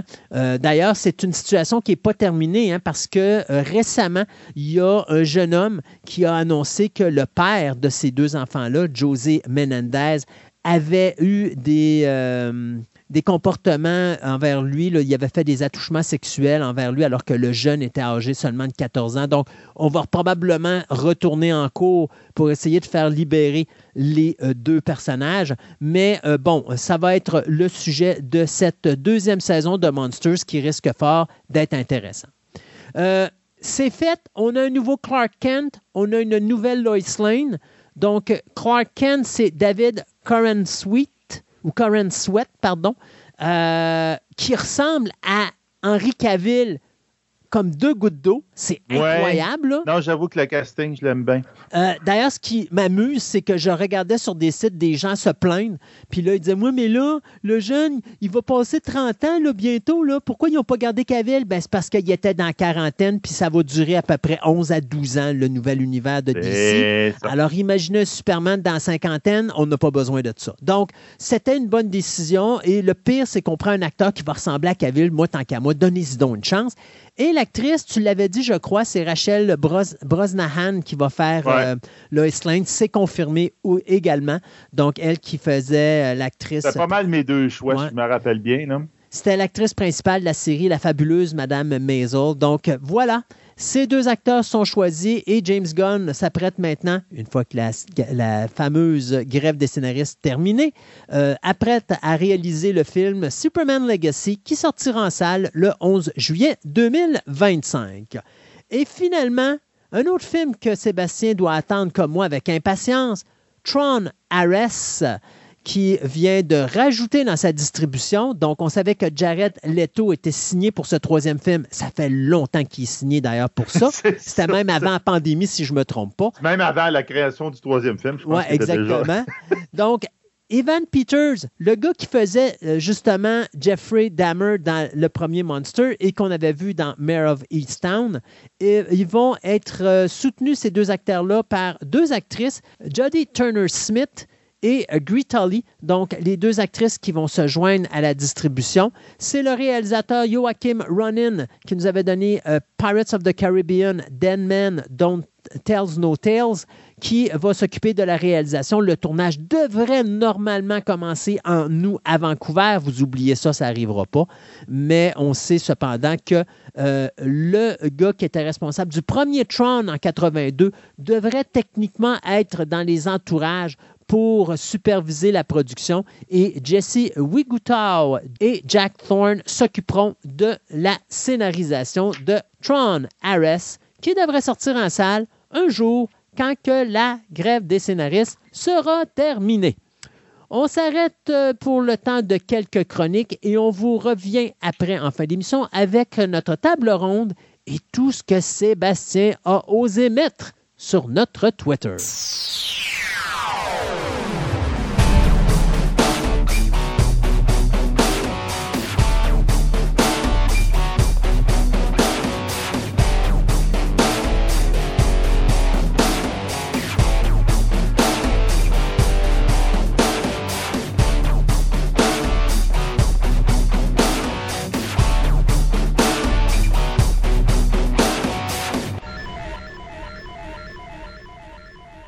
Pour notre chronique comic book et manga, euh, notre ami Julien a décidé de nous parler d'une grande œuvre qui a été faite par un auteur du nom de Kentaro Miura, qui malheureusement euh, nous a quittés en 2021. Et puis on en profite parce que là, au moment d'enregistrer cette chronique-là, on est sur le point de souligner la deux, ben, les deux ans du décès de cet auteur-là. Puis euh, donc, Julien a pris la peine de nous préparer de quoi sur l'univers incroyable de ce qu'on appelle Berserk. Bonjour Julien. Salut. Berserk, justement, oui, qui était, qui incontournable dans le Dark Fantasy, je dirais même euh, en Occident, honnêtement. Il n'y a pas grand monde qui tripe fantasy qui n'ont jamais entendu parler de Berserk. Puis je suis sûr qu'il y a pas mal de jeunes aussi qui s'amusent à faire des games de Donjons Dragons euh, inspirés de Berserk, un peu trop durs, un peu trop violentes, euh, avant de virer un peu comme nous, les vieux qui jouent à Donjons Dragons, puis qui s'est rendu du grand n'importe quoi, puis qu'on fait juste autour d'une bière. Mais ça, c'est une autre histoire. fait qu'avant qu'on parle de l'univers de Berserk, aussi bien de parler de son créateur puis de tout ce qu'il a fait. Euh, Kantaro né en 1966, euh, dans la professeur de Shiba, au Japon bien sûr. Euh, dans le fond, euh, dessinateur qu'on connaît, scénariste, qui a longtemps collaboré avec Buronson, qui est l'auteur du très connu Ken le survivant, Fist of the North Star. Ouais, Avant de commencer sa carrière en solo, dans le fond, il a dessiné deux, trois mangas avec lui qui étaient Japan, Oro et Oroden. Euh, fait que dans le fond, lui a commencé euh, sa carrière très jeune de mangaka. Euh, à 10-11 ans, il a déjà commencé à publier à son école, là, bien sûr, là, son premier manga qui était tellement populaire à l'école que les enfants le voulaient tous. pour ça, dans son adolescence, il a commencé à, dessiner à fond au cré... à la langue de Chine, comme la part des mangakas professionnels le font. Fait qu'on parle du début de son adolescence. Puis quand il a commencé sa carrière de mangaka en 85 euh, à l'université, en fond, il a commencé à travailler pour l'auteur de Hippo, euh, qui est euh, Georges Morikawa. Puis après quelques mois, il a décidé de, de, le renvoyer parce qu'il ben, il a un peu un assistant slash apprenti parce qu'il n'y avait rien à y apprendre. Il y avait quoi? Rien à lui apprendre. Il savait déjà tout ce qu'il avait besoin, ce qu'il pouvait y montrer. Euh, fait qu'on dit Miura, Miura un, jeune prodige déjà euh, au début de sa carrière. Euh, fait qu'à un moment il a, travaillé, il a commencé à dessiner puis Boronson. Euh, puis il a commencé, dans le fond, à ce moment-là. Puis à faire son prototype pour Berserk. en 1989, qui est sorti le premier pour un concours, qui était le concours euh, Manga pour son, son premier draft de Berserk, dans le fond, en 89. Euh, en 90, il commencé à publier euh, dans Young Animal, ben, ce qui est devenu Young Animal plus tard. Euh, puis depuis ce temps-là, jusqu'en 2021, Berserk a roulé là-dedans non-stop. puis Puis c'était un des plus grands succès. On parle de millions, de vingtaines de millions d'exemplaires à travers le monde vendus de Berserk. Wow. Mais ça veut dire, Berserk a commencé à quoi, en milieu des années 80?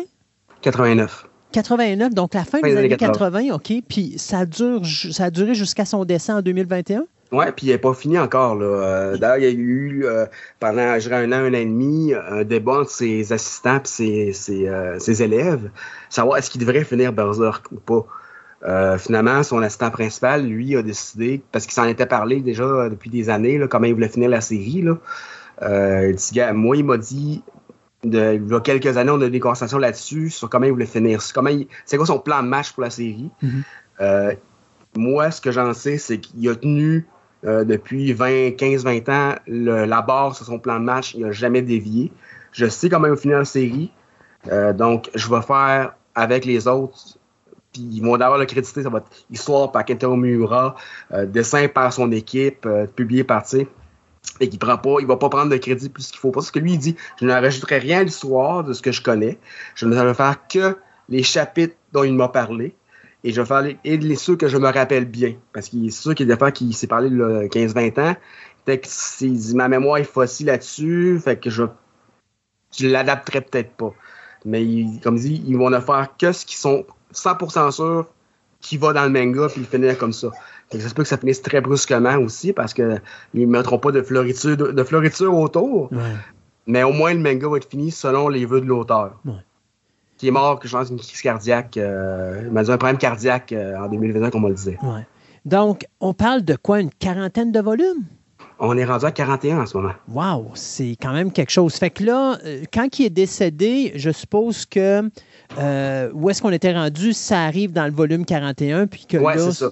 Ils, ont, terminé le volume 41 parce qu'il était déjà en fin de production. Ben, dans, parce que le manga au Japon, ça paraît en magazine d'abord. Ouais. Euh, puis après ça, c'est relié. Fait qu'ils ont fini ce qui avait commencé. Puis après ça, ils ont, mis les, freins pour décider qu'est-ce qu'ils allaient faire pour la suite. Est-ce qu'ils laissaient l'œuvre inachevée ou non? Ouais, puis en plus, ben là, si tu fais un volume, habituellement, on parle de combien de pages un volume? Il est légèrement plus court le 41 que les autres, je dirais honnêtement. Mais normalement, en moyenne, là. Mais il faut un manga, 200 pages, quelque chose comme ça. Fait qu'il faut quand même qu'il fasse du contenu pour arriver. Ah, il y a du travail, oui, non, il y a beaucoup de travail, puis il finit quand même avec un bon cliffhanger. Euh, donc, c'est comme s'il n'aurait pas fini là, ça aurait fait Oh non! Ouais, c'est ça. OK. Pour les gens qui ne connaissent pas Berserk, c'est quoi l'histoire de base? Berserk, en fait, c'est l'histoire de Guts, euh, qui est un je pourrais dire, un, guerrier. Euh, parce que je, veux dire mercenaire, ça marche, mais ça marche pas en même temps. Parce qu'il a été mercenaire dans l'histoire. Là, il, dans, au couramment, il ne l'est pas. Il est dans une quête de vengeance en ce moment et de rédemption, hein, on va dire. Les thèmes classiques du fantasy. Euh, dans le fond, c'est qu'on commence ce soir avec Guts, dans le fond, euh, qui, le premier volume, c'est vraiment Guts qui, dans son histoire de vengeance, puis après ça, on tombe dans un flashback euh, qui dure plusieurs volumes, là, sur sa jeunesse, où aussi qu'il rencontre ses amis, aussi qu'il a été mercenaire, justement, pour la compagnie des, Faucons. qui puis des capitaines, on le voit un peu évoluer là-dedans, aussi qui est recruté par Griffith qui donner son ami et plus tard, sans vouloir voler l'histoire, son ennemi, parce que c'est assez clair, là. Euh, son ennemi mortel, qui va vouloir se venger. Euh, fait qu'on suit Guts, Guts qui a pas une vie facile, on est dans le dark fantasy, hein. on le fait, on le fait pas. Euh, lui, sa naissance fut genre, sa mère a été pendue enceinte, puis lui il est né quand elle était pendu. OK. Puis il est tombé en bas de l'arbre, puis il a été ramassé comme signe de mauvaise fortune par un mercenaire qui trouve ça très drôle, qui était un père ultra abusif pour lui. Euh, qui le forçait à se battre avec une épée d'adulte à un âge ridiculement bas. Euh, d'ailleurs, c'est pour ça que Guts a une épée gigantesque tout le temps, parce qu'il a toujours été habitué de battre une épée qui était aussi grande que lui. Depuis qu'il est tout petit, il se bat avec des épées d'adultes. Fait que quand il est rendu adulte, ben, il se bat avec une épée du même format. Euh, fait que l'épée fait presque deux mètres. OK. Puis l'épée, dans son histoire de vengeance plus tard, est encore plus gigantesque. Il l'appelle la Dragon Slayer. Euh, serait une épée, comme disait euh, l'elfe qui suit, c'est pas vraiment une épée plus qu'un bout de métal qui coupe. Fait que finalement, son épée, euh, il l'a pas sur le côté, il a trimballe sur ses épaules. Oh non, ben il la traîne dans le dos aussi. Là. il est quand même. God, c'est pas un petit homme, c'est un être gigantesque de la stature herculéenne d'Arnold Schwarzenegger, je dirais. Là. Fait qu'il fait quoi, 6 pieds quelques? Ah oui, facilement. Euh, puis euh, on, est Conan rougirait de jalousie. c'est avec une armure extrêmement pesante aussi, là. puis des, gadgets comme un canon qui remplace son bras qui était coupé. une des raisons pour les Angers grippés, justement, là, sans, sans voler l'histoire à tout le monde qui ne l'ont pas lu il a perdu son bras, il a perdu euh, son amoureuse, en guillemets, parce qu'elle est rendue complètement folle à cause des Griffith. Euh, perdu tous ses amis qui ont été massacrés euh, lors de l'ascension de son ami Griffith à devenir un démon. Ça, c'est vol, l'histoire, mais comme si c'est après au tiers de l'histoire que ça arrive. C'est tel que tel. C'est pas un gros punch, du moins, vous habitez une caverne, c'est un gros punch pour vous. ben, je reste dans une très grande caverne. Non, mais euh, ça vaut la peine. Euh, mais euh, c'est ça. Donc, là, on parle d'une quarantaine de volumes. donc, de ce que tu me dis présentement, c'est vraiment pas fait pour un auditoire familial. Non, non, non, non, non, non. C'est adulte averti. Euh, violence extrêmement violent, extrêmement noir dans les thèmes. Quoique les derniers volumes étaient de plus en plus euh, parce qu'ils rentrent dans le monde des fées, euh, ils rentrent. On est on est plus dans le féerique, dans le plus gentil un peu là, euh, parce qu'ils atterrissent dans des endroits qui sont un peu plus sympathiques faire changement, un peu moins démoniaques, en se sauvant des démons justement. Euh, par contre, ça reste quand même des thèmes assez durs. Là. Il y a pas, on parle de guerre euh, médiévale, là. il y a des, bras qui se perdent. Il y a des, euh, non, non, c'est, c'est pas tout le temps chic-chic. Là, c'est Miura qui va non seulement écrire Berserk, mais il va le dessiner. Il fait, il fait tout finalement. Il fait tout de A à Z. Euh, contrairement comme tu qu'il travaille avec Buronson, c'est qu'il fait juste dessiner. D'ailleurs, ces trois mangas de Buronson valent la peine tant qu'à moi. Là, euh, je les trois, euh, Oroden, Oro, puis euh, Japan. Euh, c'est très simple. C'est du Buronson là, au niveau de l'écriture. Là. Si vous avez de quoi d'intelligent après avoir lu Fist of the North Star, c'est violent. Ouais. C'est ça. J'avais, bon, on avait déjà parlé dans une autre chronique à un moment donné que c'est extrêmement complexe d'écrire du manga au Japon. Euh, de voir qu'un gars a fait ça de 89 jusqu'en 2021, euh, est-ce qu'il faisait ça à toutes les semaines, à tous les mois? Euh, est-ce qu'il y avait des temps d'arrêt? Parce que c'est très demandant. Il, y a, une pression incroyable qui est mise sur, les, sur le dos de... J'ai pas vraiment vu de temps d'arrêt dans sa carrière, honnêtement. Je pense qu'il était assez régulier là-dessus. Euh, c'est peut-être un peu moins donné que certains. Je sais qu'il y a beaucoup de mangaka qui finissent par avoir des problèmes euh, de, de poignet, des problèmes de main parce qu'ils dessinent trop là, ou ils travaillent trop. Euh, lui, il a un problème cardiaque, c'est tel que tel. Je sais pas si c'est ça, les efforts de sa carrière qui ont fini par le, tuer, en guillemets, ou un ben, probablement ou probablement pas, on ne le saura pas. Mhm. Euh, mais euh, c'est sûr qu'il est, décédé assez jeune quand même. On parle qu'il est né en 66. C'est pas, c'était pas, c'était, pas un vieillard. C'était pas une jeune, une poule de printemps comme on dit, mais c'était pas un vieillard non plus. Non, mais il avait 50, 54 ans, donc c'est. C'est ça. Il est loin de la retraite encore. Là. Euh, donc, mais il a quand même dessiné le même manga pendant longtemps sans vraiment faire autre chose. C'est peut-être ça qui lui a permis d'avoir une bonne durabilité. Là. Il a fait Berserk puis quelques autres titres comme Gigantomachia, qui a duré quelques volumes. Je pense que c'est un ou deux volumes, quelque chose de même. Mais ça a été vraiment une concentration. Après son travail avec Bronson, ça a été que Berserk. OK. Ça, les jeux, il a travaillé un peu sur les jeux vidéo de Berserk aussi. Euh, puis il a travaillé sur, les, sur des romans, mais c'est tout. Là. Au niveau dessin, il a fait que Berserk puis il y a beaucoup d'assistants.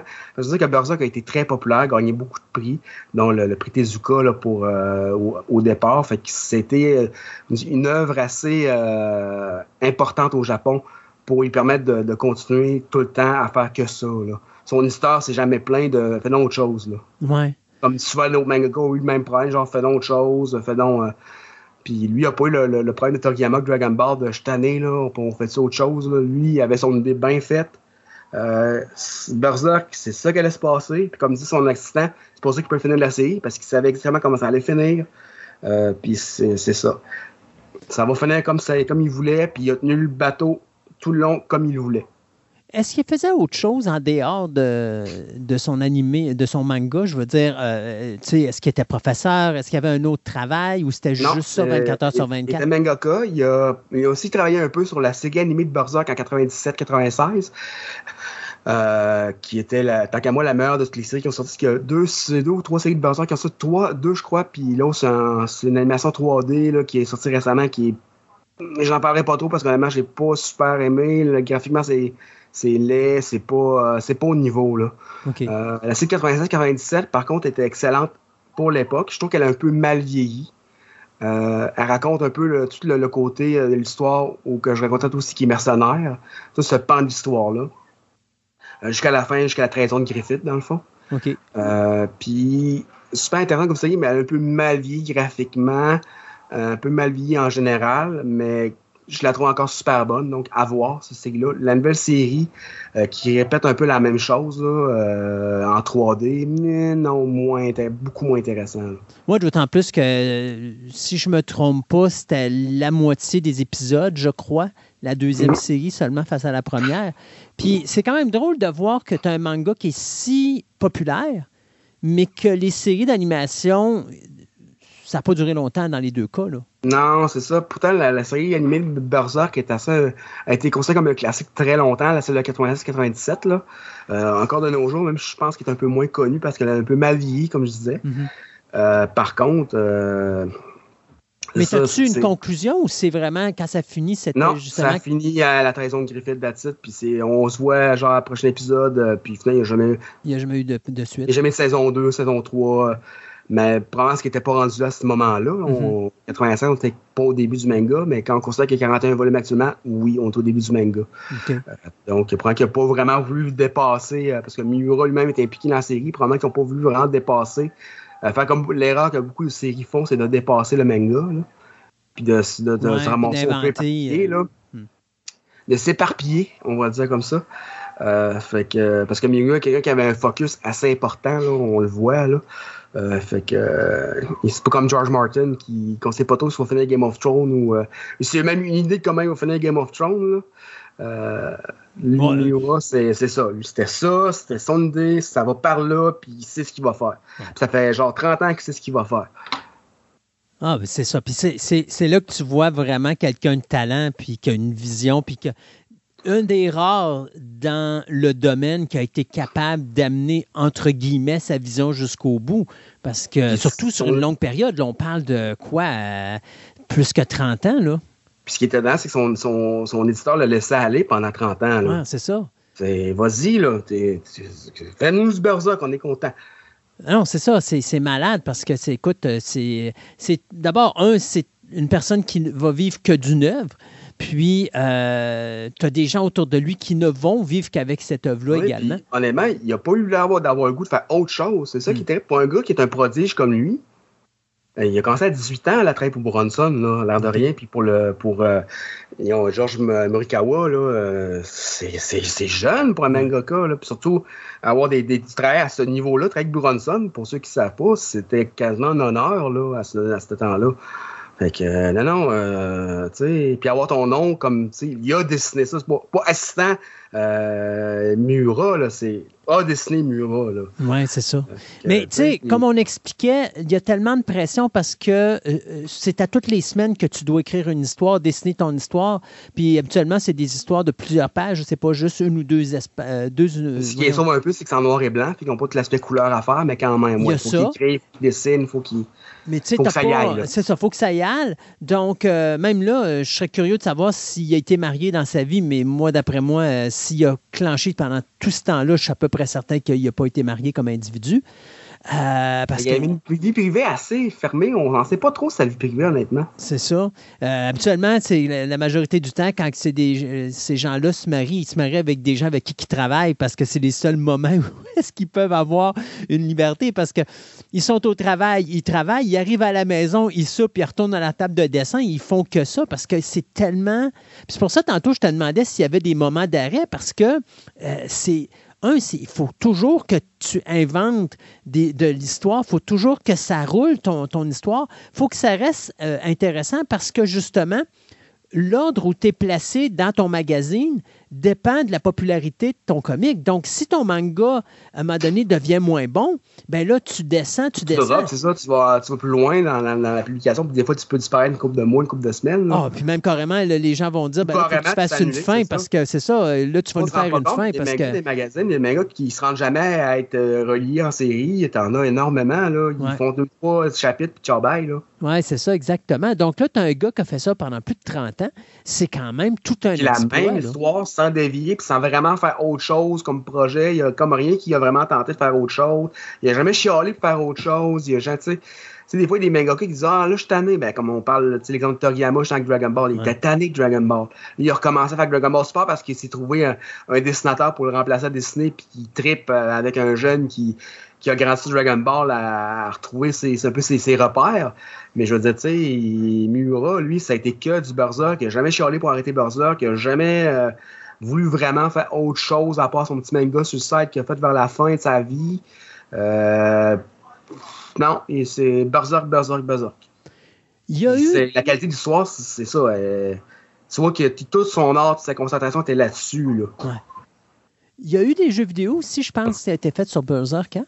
Trois. Donc, le premier, c'est Dreamcast, qui a été justement écrit, scénarisé par Miura lui-même. Il y a eu sur Dreamcast souvent de Guts Rage sur Dreamcast, qui été, comme je disais, euh, scénarisé par lui. Le deuxième, c'est, euh, oui, c'est ça, le Faucon, comme tu disais, c'est sorti sur PlayStation 2 en 2004. Puis le troisième, PlayStation 4, c'était Ben of the Ark, qui était sur PlayStation 4 et sur PC aussi. Euh, par contre, je sais pas trop s'il été scénarisé par lui. Euh, mais le premier, considéré comme le meilleur, là, Ghost Raid sur Dreamcast, qui est très rare, que j'ai la chance d'avoir, euh, a été scénarisé. euh, c'est un peu un side story de ce qui se passe. fait que ça rentre dans l'histoire, mais pas trop. OK, c'est en plus de ce qu'on a comme histoire dans les dans Ça. l'animé puis dans. Il, il est canon, entre guillemets. OK. Puis les autres jeux, ben, c'était quoi un petit peu l'histoire du jeu comme tel? On va parler de, de, de Guts Rage. Ghost Raid, on, on suivait Ghost dans le fond, puis il tombait sur un autre apôtre des démons, là, euh, apôtre de la main, donc, dont euh, le groupe de démons dont euh, Griffith fait partie maintenant. Euh, puis c'est ça, Guts voulait le tuer. C'est pas plus compliqué que ça. fait que tu vas euh, passer à travers euh, des myriades de monstres et de guerriers pour te rendre au boss final qui est ce démon-là OK. euh, puis sauver euh, des personnages qui sont un peu pris dans l'intrigue. Parce que dans le fond, Berserk, ça arrive souvent, c'est que Guts euh, traîne un peu tout le monde dans ses problèmes. Euh, il se fait des amis comme ça beaucoup. Vers la fin, il y a beaucoup d'amis, des sorcières, euh, des, euh, une, une ancienne inquisitrice euh, qui devient son amie parce qu'il se rend compte que c'est chasser le chasseur de démons, c'est un peu, euh, en pensant que c'est un démon, c'est un peu niaiseux. Hmm. Fait que, euh, elle fait, ouais, non, ok, euh, finalement, le gars, c'est le bon gars, même si ça a l'air de tout sauf d'un bon gars. Euh, puis euh, son, son, son, son apprenti aussi, qu'on, qui, qui, ben, son, son, euh, son apprenti qui se nomme lui-même apprenti, là. Un petit jeune qui suit partout, là. Fait que, euh, non, le gars, je veux passer des amis pareils, mais c'est ça, il traîne un peu tout le monde dans ses problèmes. Ouais. Parce Euh, que ça, gars, c'est un peu. euh, je dirais, c'est pas euh, un scalpel, euh, c'est une tempête euh, qui, qui entraîne tout dans son chemin avec lui. là. Une tornade. C'est une tornade, c'est ça. C'est lui, il va pas. Je vais tuer juste ce gars-là, puis ça va être réglé. C'est. Je vais tuer tout le monde qui est avec ce gars-là. OK. Euh, Guts Rage a été fait en 99. Mhm. Après ça, on avait euh, le deuxième jeu que tu me parlais. Que lui- Millennium Falcon, N, ouais, c'est ça que tu me disais, là, en 2004, sur PlayStation 2. OK. Euh, J'avais pas vu le titre, je me souvenais pas du titre, mais je pensais que c'était une joke quand tu disais Millennium Falcon. J'ai me ça y est, il, embarque Star Wars là-dedans, il peut Non, pas s'en non. empêcher. Oui, oui, non, non. Euh, puis Ben of the Ark, qui, qui est sorti en 2016, en 2017 en Amérique du Nord, là, euh, qui est sur PlayStation 4, PlayStation Vita et PC. On peut encore l'avoir sur Steam, je l'ai vu récemment. Qui lui suit plus les, les aventures de Guts dans le temps qui était mercenaire. Là. OK. Euh, là, savoir si c'est canon ou pas, je pense que c'est plus histoire que d'autres choses. Puis là, comme si le gars avait pas assez de temps à perdre dans ses journées à faire des animations, à faire des, euh, du dessin, à faire des, euh, de, la, de la- de la direction de jeux vidéo. En plus, il a écrit des nouvelles. Ouais. C'est complètement fou. Non, euh, ce gars-là, puis on, était encore en mode Berserk, là. ça finit pas, là. Fait que, vite de même, il a écrit un roman en 2017, euh, puis il l'a co-écrit, dans le fond, là, avec euh, Makoto Fukidami, qui est un scénariste TV, là. Mais c'est un spin-off, là. C'est c'est un side story un peu. Ouais. Mais ça reste quand même dans l'histoire de Berserk parce que Miura a pris le temps de- d'aller coécrire ça. Là. Uh-huh. Euh, probablement mettre, euh, pour garder sa vision parce que ça semblait quelqu'un, comme dit, assez, euh, pas, on dirait pas contrôlant, mais qui avait son idée déjà toute Ouais. faite aussi, qui voulait que ça aille. Là. Il Euh, voulait pas, il voulait pas qu'on fasse comme avec Lucas là, et créer une série de livres où est-ce que là, c'est- plein de personnages qui se passent autour puis qu'on utilise son univers qu'il a créé puis de faire n'importe quoi avec. là. Je peux comprendre. ouais, c'est ça. Euh, à part de ça, comme pour dire que, que cet univers-là, quand même important, là, on a eu euh, ce qu'on appelle des hardbooks ou des guidebooks qui ont été faits sur le sujet. Euh, Mais on a aussi, j'ai vu un- ce qu'on appelle des trading cards, là, un- des cartes euh, à collectionner qui avaient été faites. Ça, je m'en rappelle parce que j'avais vu passer ça dans le, dans le, le fameux preview. Puis il y a des, des statues aussi qui ont été faites là-dessus.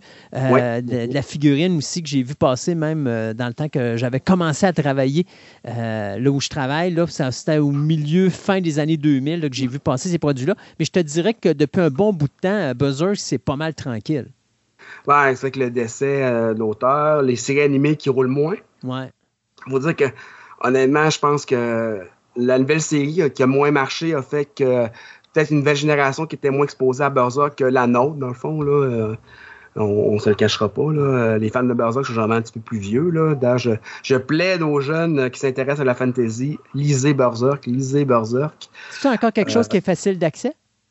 Oui, oui, oui. C'est Glenna qui a dit ça. Euh, tous les volumes sont encore disponibles. Les trois ou quatre premiers ont été réédités récemment, justement, ce qui manquait. Euh, fait que c'est pas, c'est vraiment pas un problème. Là. Puis j'ai La traduction française est excellente aussi d'ailleurs. Ouais, puis j'ai découvert que le dernier volume, le 42, allait sortir en septembre de cette année, en 2023. Donc, Mm. euh, Très hâte sais, de voir. je sais pas si ça va être la fin qui va être faite là ou si on va faire Je un pense, autre que, je pense qu'on a encore plusieurs. De la façon que le 41 finit, je pense qu'on a encore quelques volumes de la fin. OK. On n'est pas trop loin, mais on est. mais on n'est pas proche non plus. OK. On, peut encore, se- on peut encore se tromper. Je veux dire, le nombre de fois qu'on pensait que Berserk allait finir, puis Ouais, c'est ça. Y a-tu d'autres choses à rajouter sur cet univers-là incroyable? Et, euh, fan, fan de fantasy, lisez ça. C'est, euh, si vous avez aimé Game of Thrones, si vous avez aimé les trucs un peu plus dark, un peu plus, euh, je dirais, un- avec un univers très très construit, là, très très, c'est un, un must incontournable, un monument. Euh, comme beaucoup de Japonais le disent, c'est un monument du manga. Merci beaucoup, Julien. Merci à toi. Fait que euh, on se dit à une prochaine chronique de comic book manga à un moment, euh, à un Euh, fantastique. Ouais, c'est ça, un Fantastica près de chez vous. C'est good. Salut, Julien. Bye.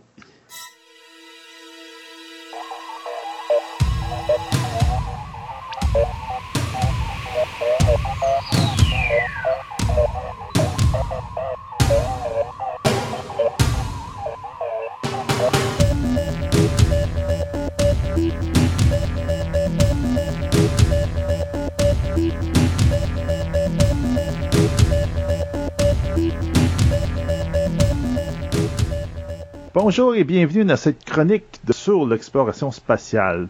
En fin de compte, c'est un spin-off de notre chronique d'astronomie. Ceux qui suivent le podcast savent depuis longtemps que quand Christophe a une idée dans la tête, ben, il l'a pas dans les doigts de pied. Et puis il lâche pas le morceau. Étant lui-même un grand fan d'exploration spatiale, il rêvait depuis le début du podcast d'avoir une chronique juste sur l'exploration spatiale, la conquête de l'espace, etc.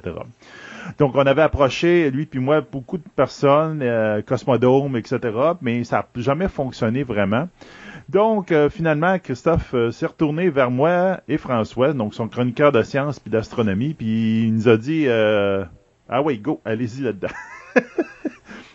ni François ni moi, on est vraiment des experts dans le domaine, mais bon, on va se mettre au travail. On n'avait pas le choix, c'est soit se mettre au travail ou faire face à Christophe. Bon, on avait-tu vraiment un choix?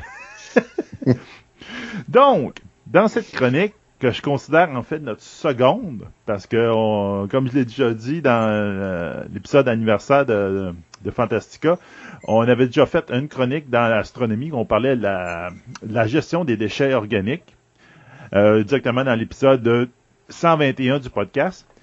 Mais on va essayer aujourd'hui de parler du point de départ de la rivalité entre les États-Unis et l'URSS qui va culminer finalement par la course, à la conquête spatiale, soit le lan- lancement du Sputnik 1 le 4 octobre 1957. Donc, dans cette chronique, on va parler de l'histoire un peu des, es- euh, des satellites artificiels, qui, qui étonnamment commence quand même 90 ans avant Sputnik. On va parler après ça, François va nous parler un peu comment ça marche, les orbites, c'est quoi exactement ce qui est en arrière de ça.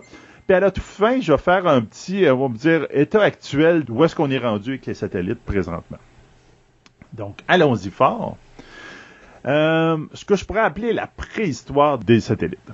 Donc, la première mention d'un satellite artificiel figure dans la nouvelle The Brick Moon de M. Edward Everett Hale en 1869. on est loin de, nos satellites, on est près 100 ans avant. Avec des protagonistes qui lancent en orbite une sphère de 200 pieds de diamètre, fait de briques, avec l'air qui Là, son but était dans l'histoire d'avoir un aide à la navigation, un peu comme l'étoile polaire, pour aider à la navigation. Mais euh, il arrive toutes sortes de choses et en, finalement, il y a des gens qui sont dans la fameuse sphère et sont lancés en orbite. Jules Verne, lui aussi, évoque cette idée dans les 500 millions de Belgium, euh, qui est en fin de compte, en 1879, où un Français et un Allemand se font donner une, immense fortune, moitié-moitié, puis chacun part euh, à faire une idée, une cité utopique, chacun de son bord, avec des principes totalement opposés. Puis là-dedans, on parle effectivement de satellites artificiels. En 1903, Constantin, et mon russe, il est pas bon là, Silvotskotsky, euh, en 1857, qui que lui a vécu de 1857 à 1935, euh, sort un ouvrage qui s'appelle L'exploration de l'espace au moyen d'engins à réaction. Donc, en 1903, ce monsieur-là, monsieur Constantin, constitue le premier ouvrage scientifique sur l'utilisation de fusées pour le lancement d'engins spatiaux. Dans cet ouvrage, on indique, il, parle de la vitesse minimum pour mettre quelque chose en orbite, ce que François va probablement nous parler tantôt. Et il va préconiser aussi l'utilisation de fusées à plusieurs étages avec des moteurs à propergol liquide. Donc, déjà en 1903, on avait, je dirais, la base de l'exploration spatiale.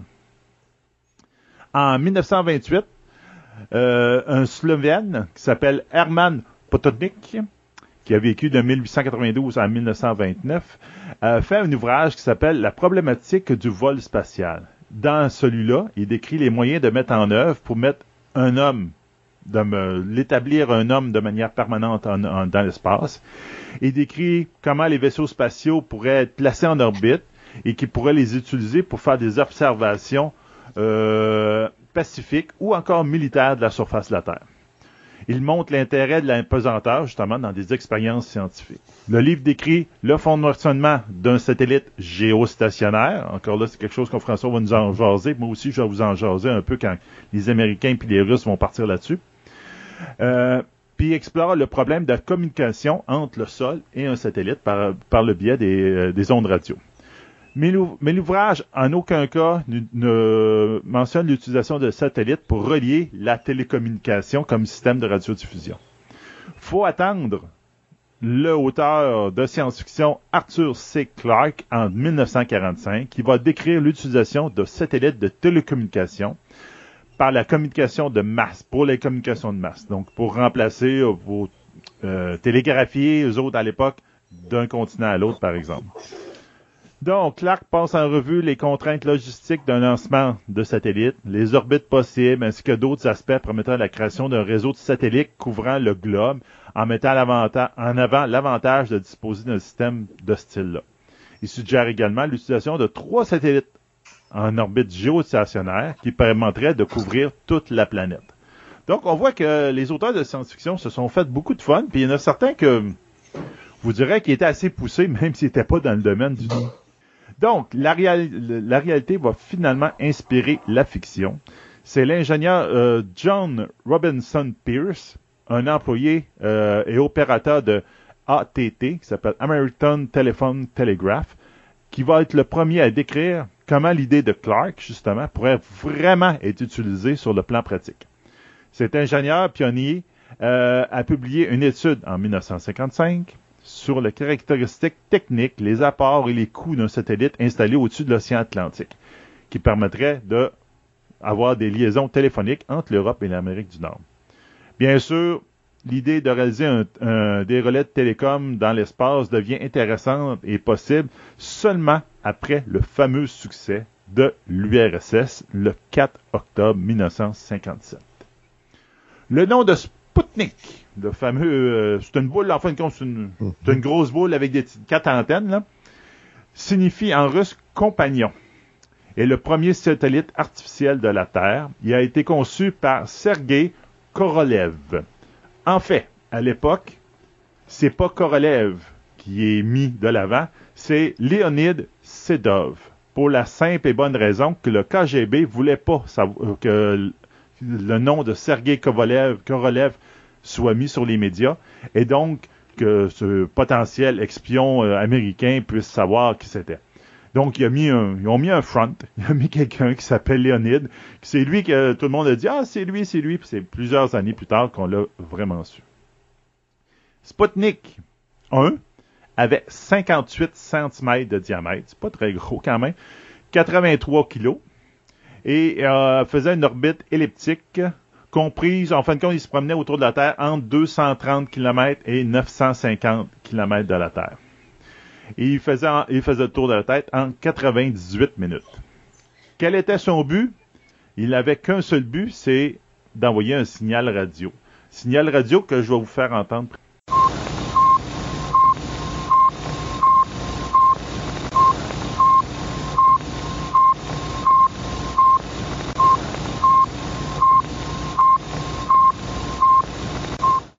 ce simple bip bip a été perçu comme, je vous dirais qu'un peu comme dans les Simpsons, le, le, le petit fin dans les Simpsons qui faisait donc, en fait, parce que les États-Unis, le, New York Times comparait l'événement comme un Pearl Harbor technologique et prouvait selon eux que les Soviétiques possédaient la technologie pour envoyer des missiles nucléaires sur le continent américain sans aucun problème. Donc, ça a été vraiment un électrochoc pour les Américains si le lancement du Sputnik 1 est apparu comme un simple événement, il a quand même marqué le début de la course entre les États-Unis et l'URSS pour la conquête spatiale. Juste pour euh, mention, le Sputnik 1 va se désintégrer dans l'atmosphère le 4 janvier, soit 92 jours plus tard. Fort de son premier lancement, l'URSS va lancer le Sputnik 2 le 3 novembre 1957, donc quelques mois plus tard. Cette, fois, il va mettre un chien à bord. Il va mettre Leica, qui est une chienne, qui va être le premier être vivant à aller en orbite autour de la Terre. Le Sputnik 2, ça n'a pas été une grosse réussite parce qu'au bout de la ligne, l'URSS voulait fêter le, 5, le quatrième anniversaire de la Révolution russe, le 7 novembre, par un autre exploit. Puis là, ils voulaient avoir quelque chose qui rivalisait avec le Sputnik 1. Donc, ils ont inventé le Sputnik 2 en quatre semaines. Donc, c'est pour ça que, malgré la propagande du temps qui a dit que le chien a survécu quatre jours en orbite, il n'y a pas de problème, puis tout, en fin de compte, la chienne a survécu juste 7 heures parce que le système de ventilation à l'intérieur du Sputnik a lâché. Donc, ça a pas. Euh, mettons que le chien a grillé bien avant de s'en rentrer dans l'atmosphère. en plus, le but du Sputnik 2 était d'étudier les rayons cosmiques et de démontrer qu'un être vivant pouvait survivre à la mise en orbite. Ça, au moins, ça a été prouvé avec son sateur. Il a été prouvé aussi que les effets de l'apesanteur, ben, en tout cas pour les sateurs, ça a été pas si pire. Mais les rayons cosmiques, euh, oubliez ça, euh, les instruments ont plus ou moins marché. Euh, finalement, le Sputnik 2 va s'être, euh, lui, désintégré dans l'atmosphère le 14 avril 1958, après cinq mois. En 1947, faut le savoir, euh, les États-Unis avaient envoyé dans l'espace des insectes dans une vieille fusée V2 qui avait capturé de l'Allemagne puis l'avait modifiée. Donc, techniquement, l'École n'est pas vraiment le premier à être vivant à être tombé en orbite, en tout cas à être monté au moins dans une orbite. Il y a eu des petits bébêtes qui y sont allés. Euh, le nom de l'Eka va, figurer maintenant sur le monument dédié aux conquérants de l'espace à Moscou, et euh, qui a été érigé en 1964. Puis une statue depuis 2008 de, la chienne est mise devant le complexe de recherche militaire où elle fut entraînée à l'époque. On s'entend que les Russes viennent de faire une grosse avancée, donc les États-Unis vont essayer de faire semblable. Donc, le 6 décembre de la même année, donc 1957, les États-Unis tentent de ne pas perdre la face et vont essayer de lancer le Vanguard TV3.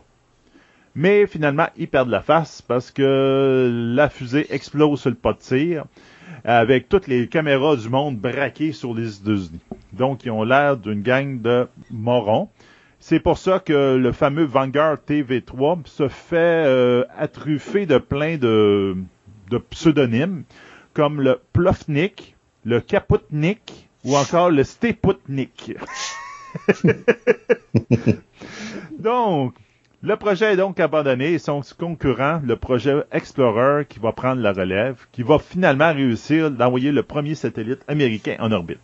Explorer 1 va atteindre, va être lancé le 1er février 1958, donc un an plus tard. Les anomalies que l'Explorer 1 va détecter dans, euh, dans, son étude du rayonnement cosmique va exposer l'existence d'une ceinture de radiation autour de la Terre, qui va prendre la fameuse, le nom de la ceinture de Van Allen, qui est en l'honneur du concepteur du dit satellite, M. James Van, Allen. Et euh, c'est à partir de là, ils vont essayer de comprendre c'est quoi cette ceinture de radiation autour de la Terre, etc à cette époque-là, on s'entend, c'est tout le temps des premières, de premières, de premières, de premières. Hum, le 15 mai 1958, l'URSS va lancer Sputnik 3, mais bien que le lancement est un succès, tous les instruments à bord ne fonctionnent pas correctement et son voyage est quasiment nul. Euh, cette fois-là, le Sputnik 3 ressemble plus à un cône. Je vous dirais, moi, je regardais ça, puis ça ressemblait à un Dalek dans Doctor Who qui ont mis qui ont shooté dans l'espace. L'année 1958 va voir 28 lancements de satellites. Hey, on est comme trois ans à peu près, même pas deux ans après le premier satellite, on est déjà rendu à 28. Mais on s'entend que on s'en parle, on appelle ça lancement de satellite. C'est-à-dire que, en fin de compte, il y en a plusieurs qui explosent sur le pas de tir, il y en a plusieurs qui se rendent pas ou qui euh, ils se rendent puis ils redescendent tout de suite, ou encore euh, les instruments marchent plus. Donc, c'est pas des gros succès. Euh, le 19 décembre 1958, les États-Unis vont lancer le satellite SCORE, qui veut dire Signal Communication Orbit Relay Equipment, qui aura pour but de tester un système de relais de communication dans l'espace en diffusant un message de Noël enregistré sur un magnétophone. Donc, en fin de compte, il envoie un magnétophone en l'espace, puis lui va relayer par radio le message de Noël. Donc, c'est le premier satellite qui va faire de télécommunication qui va être créé. Le fameux message de Noël étant celui-ci. This is the President of the United States speaking. Through the marvels of scientific advance, my voice is coming to you from a satellite circling in outer space. My message is a simple one. Through this unique means, I convey to you and to all mankind America's wish for peace on earth and goodwill toward men everywhere. Encore un petit pied de nez à l'URSS. En 1959, on a le droit euh, à 24 lancements, dont le 2 janvier 1959, les Soviétiques reprennent le devant de la course à l'espace en lançant le satellite Luna 1, qui fut le premier engin à quitter l'orbite terrestre et à passer à proximité de la Lune. Ça leur permet d'observer l'existence des vents solaires et de découvrir l'absence de champs magnétiques autour de la Lune. Ben, en fin de compte, c'est là, c'est là que ça commence à, vous dirais, à, se confondre la différence entre satellite et sonde. Donc, Luna 1 est peut-être plus une sonde qu'un satellite. Mais bon, on va, on va aller jusqu'à un certain moment donné que là, on fera une autre chronique sur les sondes un jour. Mais ce qui est le plus drôle, c'est que Lune a un, son but dans la vie, il été allé s'écraser sur la Lune. Mais ça a bien l'air que la Lune, c'est pas si facile à atteindre. Il va la manquer de 6000 km. Mais ce qui fait de Luna 1 un autre exploit technologique, c'est que finalement, il va se mettre en orbite autour du Soleil entre la Terre et Mars et va devenir ainsi le 12 juillet 1959, le premier corps artificiel à orbiter autour du Soleil. Donc, ils ont fait quand même un exploit. J'ai l'impression qu'à l'époque, les, URSS, ils ont dit oh, non, non, on voulait pas tirer la Lune, c'était exprès, on voulait faire ça. Et donc, Luna 1 marque, lui, le début de l'exploration spatiale. Ce qui est intéressant avec ce, satellite-là.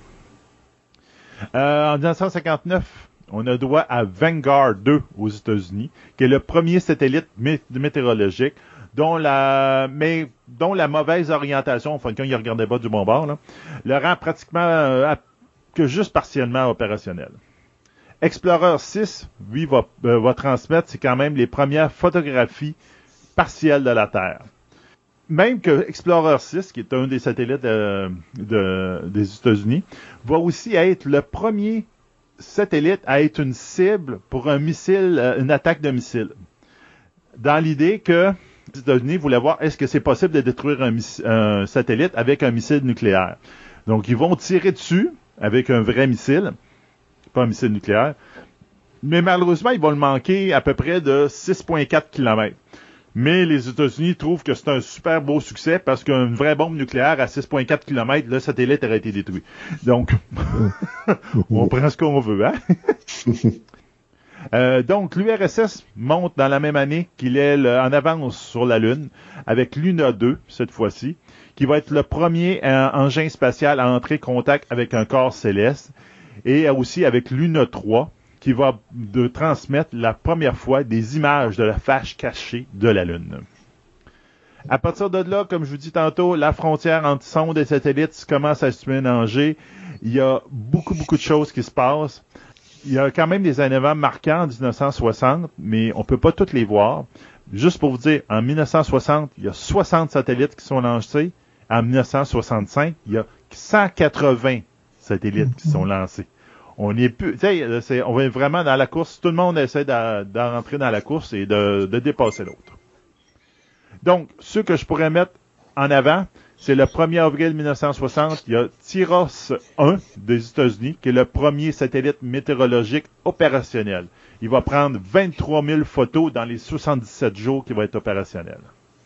Le 22 mai 1960, il y a Midas 2 des États-Unis, qui va, c'est un satellite d'alerte précoce en cas de, lancement de missiles. En fin de compte, il surveille les URSS pour voir s'ils lancent des missiles. Mais techniquement parlant, c'est pas le premier satellite espion. Les premiers satellites espions ont été envoyés en 1959.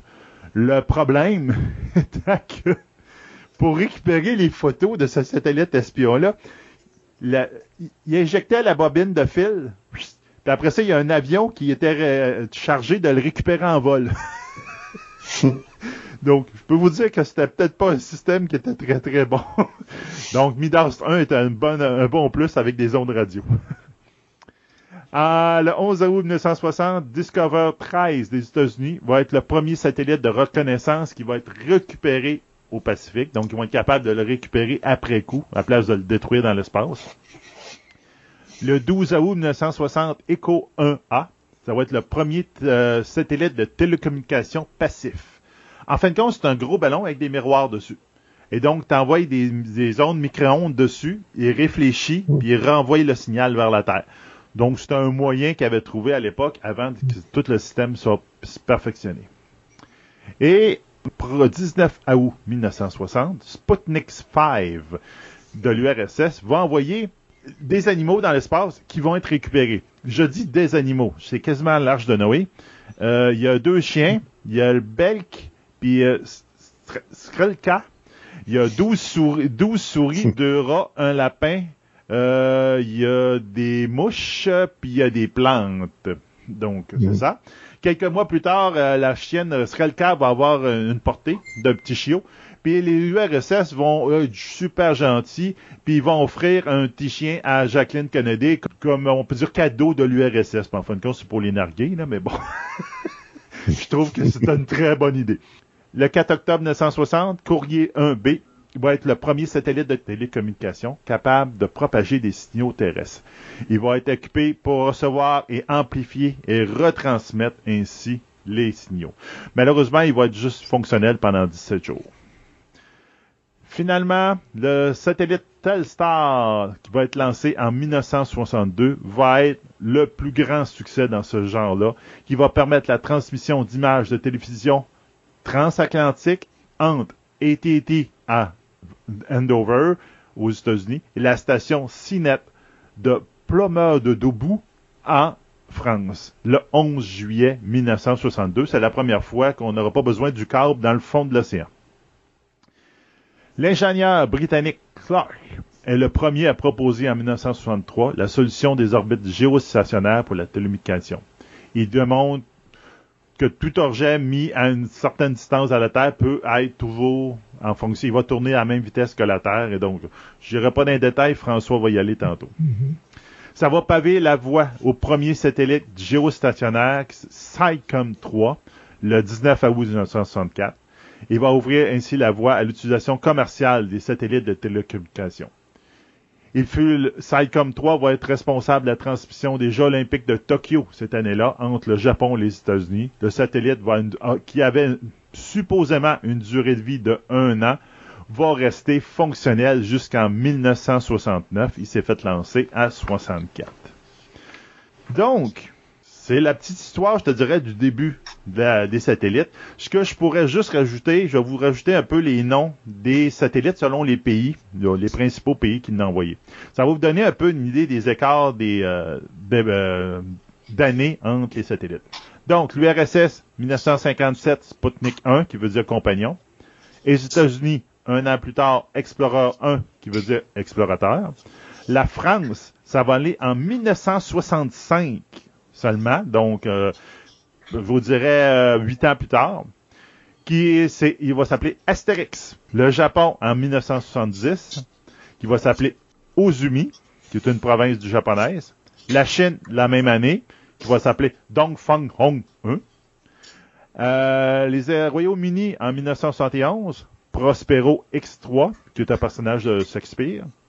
L'Inde, neuf ans plus tard, avec le Rohini, personnage de la mythologie hindoue. L'Israël en 1988 avec le Ophek 1 et l'Iran en 2009 avec le Omid 1. Hey, quand tu dis qu'il y a bien des pays qui ont dû dépendre des autres avant, mais par pays, c'est ça vient tard. C'est euh, c'est très très tard. Euh, oui, je t'entendais parler de, de, de- comme la France aussi, puis euh, tu sais des des, euh, des des des animaux qu'on a envoyés dans l'espace. Ben oui. Mais la France, en- avant leur satellite en 65, il y avait envoyé un chat eux autres dans l'espace. Oh! Félicette Ouh, en félicitations. 63.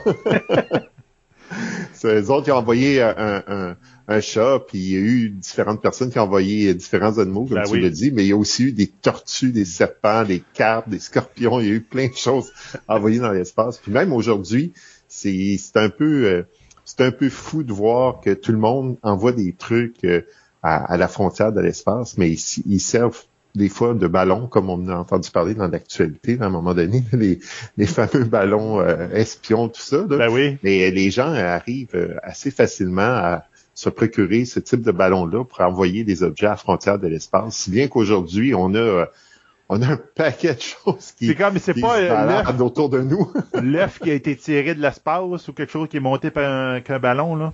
Ah, mais ça, c'est une chose Ouais, parmi ouais. tant d'autres, euh, parce que il y a eu, euh, il y a même des hamburgers, des fauteuils, il y a, euh, c'est quoi qu'il y a eu Jean-René? Dufort. euh, oui. Jean-René Dufort qui a été monté dans l'orbite. Ouais, des bonhommes Lego. Ils ont envoyé des bonhommes Lego jusqu'à à Jupiter, dans la sonde Juno. Il y avait des bonhommes Lego. Mais ça, il y a aussi euh, d'autres bonhommes Lego qui ont mis en, en- qui ont mis près de la Terre aussi. Euh, euh, ça, c'est sans compter là, maintenant tout ce qui traîne, là, des objets qui ont été échappés dans l'espace, des débris, etc. Ouais, tantôt, je vais Vraiment beaucoup de choses. Ben oui. Donc, comment ça marche, euh, mettre un, un satellite en orbite? Ben oui, c'est ça, tu sais, comme pour euh, réussir à, à- à mettre toutes ces choses-là euh, autour de la Terre, ben il faut comme comprendre comment, c'est quoi la mécanique en arrière de ça? Et euh, c'est Newton qui a proposé euh, en 1759 euh, un- une expérience de, de 1729, désolé, euh, une expérience de pensée qui était un canon. Fait que c'est un canon euh, qu'on imagine sur une très, très grosse montagne, par exemple. Et là, on tire un boulet dans l'espace. Fait que s'il n'y a pas de gravité, on pourrait dire, ben là, le boulet, une fois qu'il est tiré depuis la Terre, ben, il va continuer comme ça, euh, tant qu'il rentre, rencontrera pas d'obstacles sur son chemin. Fait qu'il va poursuivre sa route, tout bonnement. Mais l'attraction qui fait son effet, l'attraction gravitationnelle, le boulet de canon va retomber. Fait que si euh, on tire avec moins de force, euh, on peut facilement faire l'expérience dans notre tête et voir le boulet de canon sortir du canon et tomber un petit peu plus loin. La Terre est courbe. Fait que là, ce qu'on va imaginer, on va, mettre la Terre comme un, un petit peu comme euh, on imagine un globe terrestre, par exemple, dans notre tête, et on, on met une petite colline avec un petit canon sur le dessus de notre globe terrestre. Et là, on tire un petit peu plus fort. Fait que le boulet sera un peu plus loin et on voit que la courbure de la Terre fait en sorte que le boulet peut parcourir une petite distance de plus compte tenu que le sol en, dessous de ses pieds, est en train comme de se dérober euh, quelque part, étant donné que la Terre est courbe. Alors, ça prend pas beaucoup d'efforts d'imagination pour se dire, ben, si on tire un petit peu plus loin, on va arriver à un point où, quand il va venir pour tomber, il va comme manquer la Terre. Parce que la Terre, il va arriver, il va suivre à quelque part comme la courbure de la Terre. il va tomber dans le vide. Mais là, la gravité de la Terre va l'attirer de nouveau. fait qu'il va continuer à comme tomber sur la Terre, mais à chaque fois, il va suivre la courbure de la Terre. C'est comme si il vient pour tomber sur la Terre, mais à chaque fois, la Terre, elle se dérobe sous ses pieds. Elle plus vite que Ouais, ben c'est ça, c'est que la courbure fait en sorte qu'il n'arrive jamais à, tomber sur la Terre et la gravité fait en sorte qu'il s'éloigne jamais de la Terre. Fait qu'il y a comme une espèce d'équilibre qui se crée là et qui fait en sorte que l'objet est mis en orbite, continue à tourner de cette façon-là, qu'on pourrait dire que pratiquement indéfiniment, mais bon, c'est pas ce qui est ce qui arrive, parce qu'entre autres, il y a euh, la friction de, l'atmosphère qui rentre en, en, ligne de compte, qui va faire en sorte euh, que le satellite, finalement, s'il n'y a pas une correction qui est faite, euh, le satellite va finir qu'à perdre d'altitude et euh, finir par retomber sur Terre. D'ailleurs, c'est ce qui est qui est étonnant du, des satellites qu'on dit en orbite basse. Parce que ça, c'est comme les premiers satellites, tu parlais de Sputnik. Là. dans le fond, Sputnik était dans une orbite qu'on dit maintenant basse. On a des, satellites qui sont beaucoup plus hauts, comme tu parlais des, satellites géostationnaires tout à l'heure. Mais ben, ça, c'est, pas mal nos satellites qu'on pourrait dire les plus hauts, là, à quelque part. Là. Euh, je parlerai quelque chose encore de plus loin tout à l'heure, là, mais euh, c'est vraiment là une zone de l'espace où les, satellites sont très loin de nous, mais ça demande plus d'énergie, c'est plus cher à les porter quelque chose là. Fait que c'est, plus accessible de commencer par euh, une orbite basse. Là. Évidemment, c'est c'est pas étonnant que dans l'histoire, ben c'est comme ça que ça a commencé. Fait que euh, une orbite qui est très près de la Terre. Fait que et cette orbite-là qui est très près de la Terre fait en sorte que on, on, a les euh, on, a justement composé avec les frictions de l'atmosphère. C'est une orbite qui est, qui pas super stable. ce que les gens vont euh, vouloir faire, c'est amener le satellite à une orbite moyenne pour avoir une orbite plus stable parfois, mais ça coûte plus cher. Fait que l'orbite basse, c'est un compromis qui est très intéressant, qui va faire en sorte qu'il y a beaucoup de choses qui vont être mises en orbite basse, puis les communications sont aussi facilitées parce que on est plus près de la Terre. Fait que c'est pas pour rien, tu sais, c'est compte tenu que c'est accessible aussi, ben euh, c'est pour ça qu'on met la station spatiale en orbite basse. C'est ce que j'allais dire, Hubble puis la station spatiale. sont en Hubble aussi, ils sont en orbite basse. C'est près de la Terre, donc c'est accessible. Fait que comme euh, le nouveau télescope qu'on vient de mettre en orbite, le James Webb, il est plus accessible. On oublie ça, là, s'il y a un pépin, le télescope, euh, c'est fini. Là. On le corrige plus, ce pépin-là il, est inaccessible actuellement. Il y a un point que je parlerai tout à l'heure. Euh, il y a un point Lagrange, c'est, c'est très très loin. Là. On est vraiment, on est dépassé l'orbite de la Lune. que ça, les caractéristiques de, de l'orbite basse, finalement, c'est ça, c'est le ce qu'il faut pour l'altitude et la vitesse qui va faire en sorte que quelque chose va comme toujours tomber vers la Terre sans jamais être capable de l'attraper parce qu'elle se dérobe sous ses pieds. Hein, dans le fond, il n'y a pas une absence de gravité. Tu sais, des fois, les gens, ils voient les, astronautes flotter dans la station spatiale, tout bonnement. Mais ce qu'ils sont en train de vivre, c'est pas une absence de gravité, parce qu'ils sont très près de la Terre. on pense que ce qui, eux autres sont en absence de gravité, ils flottent. Mais non, c'est que la station tombe avec eux. Fait que le phénomène qu'ils sont en train de vivre dans l'espace, c'est exactement la même chose qu'on pourrait vivre si on va faire un manège, par exemple, à ronde. D'ailleurs, il y en a un que je pense qui s'appelle l'orbite, qui nous permet de vivre cette sensation-là. Euh, que je trouve bien amusant, amateur de manège que je suis, mais de ce genre de sensation-là. c'est on nous propulse le long d'une grande colonne, il y a des élastiques qui vont nous tirer d'un coup, là, je sais pas, la montée, ça va nous faire vivre combien de G, là, mais ça ne doit pas être énorme là, pour pas causer de désagrément à personne. Là.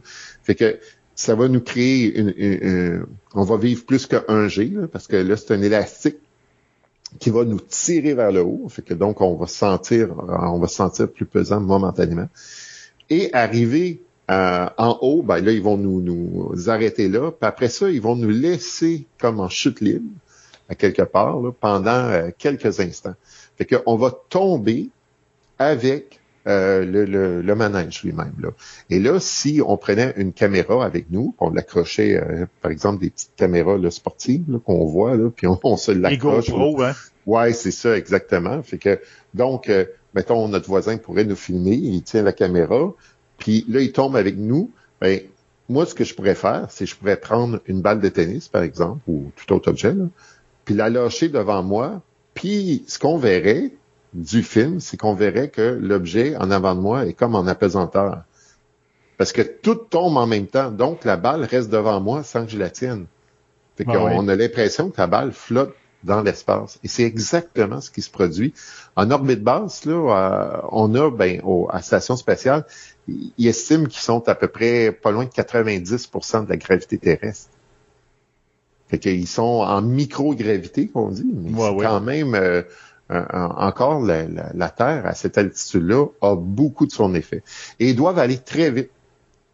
Ils doivent aller très vite pour rester en orbite autour de la Terre. On parle qu'il va que, la station spatiale et les euh, autres euh, satellites en orbite basse doivent aller à quelque part comme 7,9 euh, km par seconde. Fait que c'est la même vitesse, évidemment, vu que c'est une orbite basse, le Sputnik que tu parlais tout Oui, oui, c'est la même chose. Ça. Fait que on, est à peu près dans l'ordre du 90 euh, minutes, comme tu parlais tout à l'heure. Ça va assez vite faire le tour de la Terre. Fait qu'on on doit, pour rester en orbite, quand on est prêt comme ça, pour combattre l'effet de la gravité, pour pas tomber sur la Terre, mais toujours l'éviter, euh, il faut aller très vite. Et là, plus on monte, plus on va pouvoir aller plus lentement. L'effet de la gravité est moins important. Fait que, et là, on va créer une plus grande trajectoire autour de la Terre fait que la, vitesse va descendre. Fait que si on, monte à une orbite, par exemple, moyenne, fait que comme je disais, c'est une zone qui est intéressante parce que l'orbite est plus stable. Et on voit plus de terre. Fait que, par exemple, comme c'est là qu'on met nos GPS. Oui. Fait que tous les systèmes GPS, là, euh, c'est en orbite moyenne. Fait que c'est une orbite très prévisible. Les révolutions se font 12 heures. Fait que ce qu'on dit, c'est qu'au lieu que ce soit euh, des géostationnaires, c'est semi euh, semi-stationnaire. C'est une fois, ils passent euh, au-dessus du même point deux fois par journée. C'est c'est intéressant. Puis là, c'est prévisible. Ben là, on, est à une vitesse de 3,8 km par seconde à peu près. Fait qu'on ça descend beaucoup. On a, on n'a plus besoin d'aller aussi vite pour maintenir notre orbite. Puis là, on est dans des altitudes toute la zone qu'on appelle les orbites moyennes, ben, c'est une zone qui, évidemment, il n'y a pas des frontières, c'est très arbitraire. C'est un peu comme les frontières terrestres. Là. On, met une frontière entre le Québec et euh, l'Ontario, tout ça, c'est arbitraire. Mais dans l'espace, c'est aussi ça. On, essaie de, dire, bon, à partir de quand on pourrait dire qu'on est rendu en orbite moyenne, mais Là, ce qui est généralement admis, c'est à partir de 2000 km d'altitude, on rentre dans une zone qu'on appelle orbite moyenne jusqu'à dans le coin de 35-36 000 km d'altitude, parce que là, vraiment, euh, il va se produire un phénomène particulier, c'est qu'il y a une orbite qui est là, qui est l'orbite géostationnaire qu'on appelle.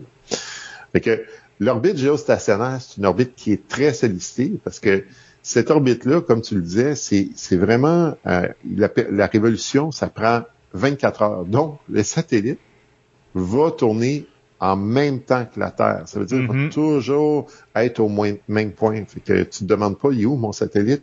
Il est là où tu l'as placé. il est tout le temps au-dessus de ta tête, là. Oui. Fait que pour faire des, des, communications, pour assurer des communications, pour assurer de la surveillance, euh, pour les, la météo, c'est euh, un endroit qui est, qui euh, qui est parfait, là. Donc, c'est une orbite qui est très, très sollicitée. Fait que, et les, les satellites, est capable de voir environ un tiers de la surface terrestre. Et que c'est, vraiment intéressant. Tu as besoin de trois satellites, puis tu vois tout ton globe. C'est ça, là. Fait que c'est, c'est, c'est un...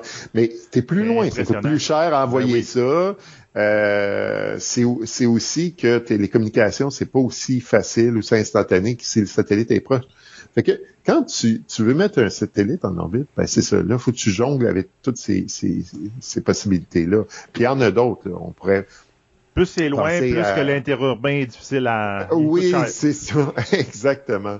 Puis là, ce qui est le fun aussi à, à- à penser, c'est que euh, nous, compte tenu de la masse de la Terre, parce que tout ça dépend évidemment de la force d'attraction gravitationnelle, puis la force d'attraction gravitationnelle dépend de la masse. Compte tenu de la masse de la Terre, l'orbite géostationnaire est à 36 000 km. Mais dépendamment du, euh, de la masse de, de la planète, ben, elle, serait pas à la même place, puis ça, ça, ça, porte- ça amènerait pas les, les mêmes avantages ou inconvénients. Nous, avec la masse de la Terre, c'est le 36 000 km, c'est le, le tiers de la surface terrestre, c'est intéressant comme avantage. Mais si on était, par exemple, sur Vénus, ben, il faudrait aller trop loin. Vénus, qui est moins massif que la Terre, là, le satellite serait trop loin. Fait qu'on n'aurait pas les, les avantages qu'on a. Fait qu'on on se trouve à être sur une planète où les orbites géostationnaires, compte tenu de la masse de la sont Terre, intéressants. oui, qui, qui apporte des, des- vraiment des, des avantages. Là, euh, c'est c'est vraiment une orbite qui est très, très occupée à cause de ça, là, tous les avantages. Il y a plein d'autres orbites, euh, mais là, on rentre pas dans les détails parce que les orbites, il y a des orbites euh, géosynchrones, héliosynchrones, il y a des orbites elliptiques, des orbites polaires. Il y en a beaucoup, mais seulement que une orbite qui est intéressante peut-être à, à- juste à parler parce que ça, je pense pas que les gens euh, sont au courant de ça et euh, c'est dans l'actualité hein, avec le, le- le télescope spatial James Webb qu'on vient euh, d'envoyer, ça Mhm. fait pas trop longtemps. On a utilisé un nouveau point dans l'espace qu'on appelle des points Lagrange. C'est quoi ces points-là, Lagrange? Parce que là, comme je vous disais, le, le- le télescope est très loin dans l'espace, il est inaccessible. On peut, peut plus penser à aller le réparer. Fait que, qu'est-ce qui se passe? C'est quoi l'histoire des points Lagrange? C'est que là, on regarde plus seulement l'effet de la Terre.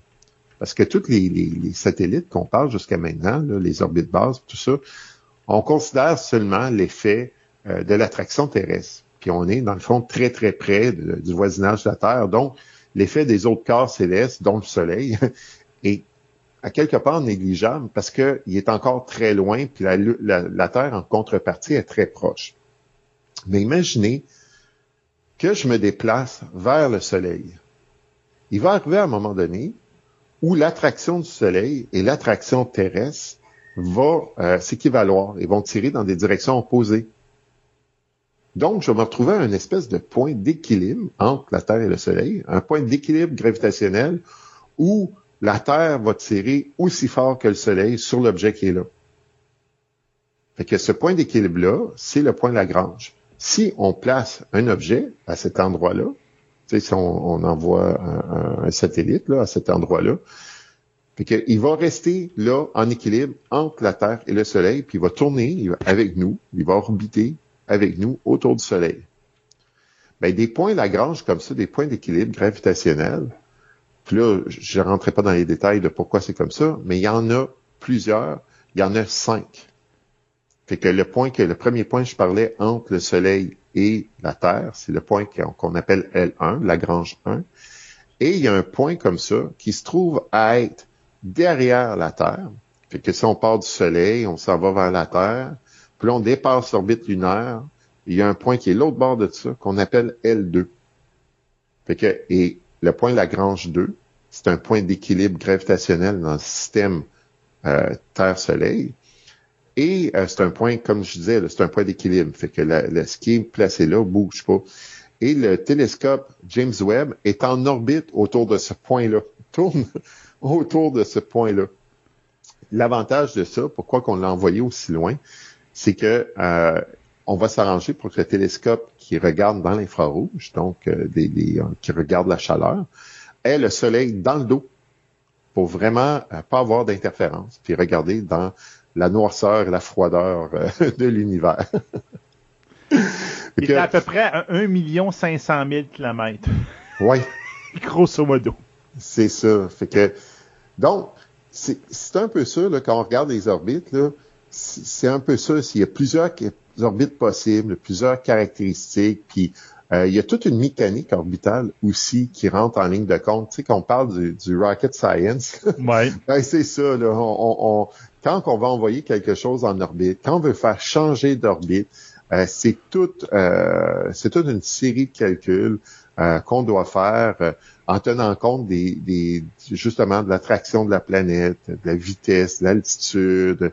Euh, donc là, il faut regarder aussi au niveau de la propulsion. Puis si on utilise de la propulsion, la masse de l'objet de, de, de notre euh, satellite ou ouais, va faire en sorte que ça va descendre. Fait qu'il faut tenir ça, euh, faut tenir ça en compte dans nos équations.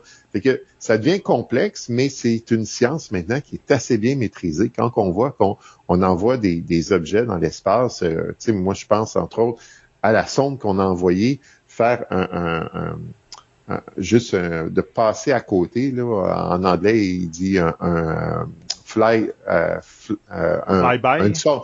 Ouais, c'est ça, un- une sonde de survol. Ouais. C'est le- en français, c'est ce que j'avais trouvé, une sonde de survol. Oui. C'est ça, c'est un, c'est un flyby, c'est qu'il va passer à côté de la planète. Ben, on a envoyé une sonde passer à côté de la planète Pluton. Eh, oui, c'est ça, la planète qui n'en est plus une. Il en a plus une, ouais. fait que, donc, passer à côté de Pluton, ben, c'est incroyable parce que c'est à l'autre bout du système solaire. Fait qu'on a envoyé quelque chose à partir d'ici, sur Terre. Puis, on a été capable de faire en sorte que ça passe à côté d'un petit corps rocheux dans le fin fond du système solaire. Tu vois la différence, c'est les premières fois qu'on essaye d'en- d'envoyer quelque chose directement sur la Lune, on, va envoyer quelque chose qui s'écrase sur la Lune, on le manque de 6000 km à côté. Oui. Donc, imagine justement tous les calculs et tout et tout pour l'envoyer à l'autre bout, l'autre bout, l'autre bout, l'autre bout, faut que ça passe à côté. Hey, regarde, j- j'arrive même pas à imaginer les calculs qu'ils doivent faire pour que ça se rende là. c'est impensable. Ah non, c'est euh, puis là, mais c'est ça, c'est de voir et, et c'est là que moi je suis vraiment, euh, je suis vraiment étonné de ça, de, de comme exploit technique qu'aujourd'hui on est rendu à cette capacité-là. Tu sais, même quand on regarde qu'on envoie des des, euh, des rovers sur euh, sur Oui. Mars, là, Curiosité, qui se promènent là. On a des images en haute définition, puis là maintenant on fait voler un hélicoptère. Fait que entre Sputnik, fait que les premiers qu'on a envoyés, puis là, maintenant, où ce qu'on est rendu, c'est euh, incroyable. à se demander qu'est-ce qu'on aurait pu faire si la recherche spatiale avait pas fait une méchante grosse pause pendant très longtemps. Là. Tu sais, si on avait continué sur la même lancée que la conquête spatiale, la conquête à la Lune, puis tout, là, hey, où c'est qu'on serait rendu? Là? On- je pense qu'on serait pas mal plus loin. Là, tu sais.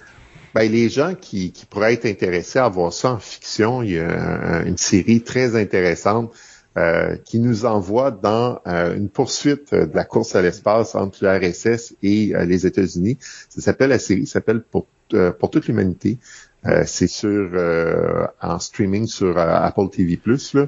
Puis on voit justement euh, les auteurs s'amusent à, dans le fond, penser à qu'est-ce que ça aurait été le développement de la conquête spatiale si la course entre les États-Unis et l'URSS avait continué. Mhm. Puis c'est vrai que c'est fascinant de penser ce qu'on serait capable, parce que dans le fond, les, les, ce qui nous a permis d'amener un homme sur la Lune, c'est des ordinateurs beaucoup moins puissants que celui qu'on a dans nos poches actuellement. Là. Mais c'est- et ça reste euh, tout le domaine, sais, justement, des satellites. euh, Aujourd'hui, euh, ça reste quelque chose qui, euh, bien qu'il est en développement, mérite euh, beaucoup d'attention parce que ça soulève toutes sortes d'enjeux aussi. Hein, tu sais, comme déjà la régulation de l'espace, tu sais, ça, ça appartient à qui ça? Oui. Les orbites. qui a le droit d'envoyer du stock là? Ah oui, oui, mais c'est ça, ben, tu sais, regarde, j'ai, Mhm. je vais avoir des informations là-dessus, puis justement, il y a bien du monde qui se dispute avec la fameuse compagnie SpaceX là, là-dessus, là, tu sais. Ah oui. Parce Quand que- tu parlais du nombre de satellites qu'on envoie dans l'espace, là, puis comment qu'à travers le temps, ça a augmenté, là, ben, SpaceX envoie 60 satellites Starlink dans un lancement. Fait que là, quand tu dis ça, je veux dire, Ah oui. on, on est plus, là, euh, au début, là, on en envoyait un de temps en temps, là. Ben un lancement, 60 satellites, puis SpaceX prévoit que euh, d'ici en 2027, je crois, là, Je pense que va avoir si quel- sa phase 1, la fin de sa phase 1, là, ouais. ça va être quelque chose comme euh, 12 000 satellites. C'est ça. Ben, tu regardes, en date de 2021, là, j'ai des statistiques en date de janvier 2021, il y a présentement 4550 satellites en orbite autour de la Terre. J'aurais tendance à dire 4550 fonctionnels. Oui. On parlait tantôt géostationnaire. Là-dedans, il y a à peu près 565 c'est géostationnaires, 139 qui sont en orbite moyenne, 3790 sont en orbite basse et 56 en orbite elliptique. Donc ça, c'est surtout les radios, entre autres. Mm. Puis tu, les pays euh, impliqués là-dedans, le, le top 10, mettons, c'est UL les États-Unis 2804, la Chine 467, méchante marge entre les deux. Le euh, il y a UK, donc euh, la Grande-Bretagne 349, la Russie 168, Japon 93, Inde, Inde 61, Canada 57. Après ça, l'Allemagne 47, Luxembourg 40 et l'Argentine 34. Moi, je suis extrêmement surpris que le top 10 de l'Argentine soit dedans, là, Mm. mais je sais pas là. Puis, ce qui est drôle aussi, tant qu'on regarde ça à côté, c'est les compagnies qui sont impliquées là-dedans. Donc, si on prend les top 5 des compagnies, comme de raison, SpaceX, avec 1655 satellites en 2021. Donc, comme tu dis, là, Mhm. rajoute-ça une couple de 65 de plus. Là.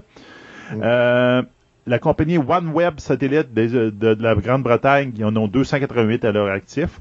Planet Lab Inc., qui vient des États-Unis, 188. Le Chinese Ministry of National Defense de la Chine, donc 129. Il doit avoir à peu près la totalité de tous les satellites euh, de la Chine, c'est sûr. Et finalement, le Ministry of Defense of the Russian Federation. Je savais pas que la Russie, c'est une fédération, en tout cas. Euh, il y en a 125. Mm. Donc, ça donne une idée de où est-ce qu'on est en quantité, là. C'est phénoménal, là. Ah, c'est, c'est très occupé et c'est, c'est là que ça pose la fameuse question dont tu parlais tout à l'heure, les débris spatiaux et euh, tout ce qui appelle aussi euh, le fameux syndrome de Kessler. Là, On- dans le film Gravité, ce qui est si les, Oui. les auditeurs veulent euh, voir un petit peu le- à quoi ça pourrait ressembler le, le syndrome de Kessler en, euh, en image, là, c'est que dans le fond, c'est que des débris euh, percutent d'autres satellites, qui génèrent d'autres débris, qui Mhm. percutent d'autres satellites. Et là, c'est parti. Là.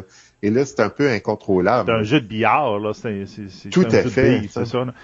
Parce qu'avec vous dire, pour le monde, un débris de 1 cm de diamètre, à la vitesse où il va en orbite, va dégager l'équivalent de l'énergie d'une auto qui roule à 130 km heure. Oh oui, on parle de 7 km par seconde. Par seconde, là. On n'est pas en kilomètre heure, on est en kilomètre par seconde. C'est ça, là. Puis tu regardes le plus le, dans- le le pire incident qui est arrivé, c'était en 2009 où le satellite de communication Iridium 33 des États-Unis a frappé le un satellite militaire russe qui était défunt, donc qui marchait plus, qui s'appelle Cosmos 2259. Les deux se sont euh, frappés à 490 km, euh, excuse, à 789 km de la Terre, puis ça a généré 1000 débris de au moins 10 cm chacun. Oui. Et depuis ce temps-là, ben, on s'entend que les 1000 débris de 10 cm chacun, ils ont causé d'autres problèmes. Oui. Puis euh, justement, en, en 2011, en juin 2011, euh, les astronautes de la- qui étaient dans la station spatiale, euh, ils pensaient que peut-être qu'il allait avoir une collision. Fait qu'ils les ont réfugiés dans la capsule euh. Soyouz pour les ramener. Au cas, ils, ben, ils- finalement, ils n'ont pas eu à évacuer, mais ils étaient prêts à évacuer. Là. Parce Ah que non. là, il aurait pu avoir un accident encore. Fait que toute cette histoire-là, des, des- de tous ces débris-là qui, qui nous tournent autour de la tête, ça devient de plus en plus compliqué. là. Oui, oui, ah non, c'est, assez impressionnant, là.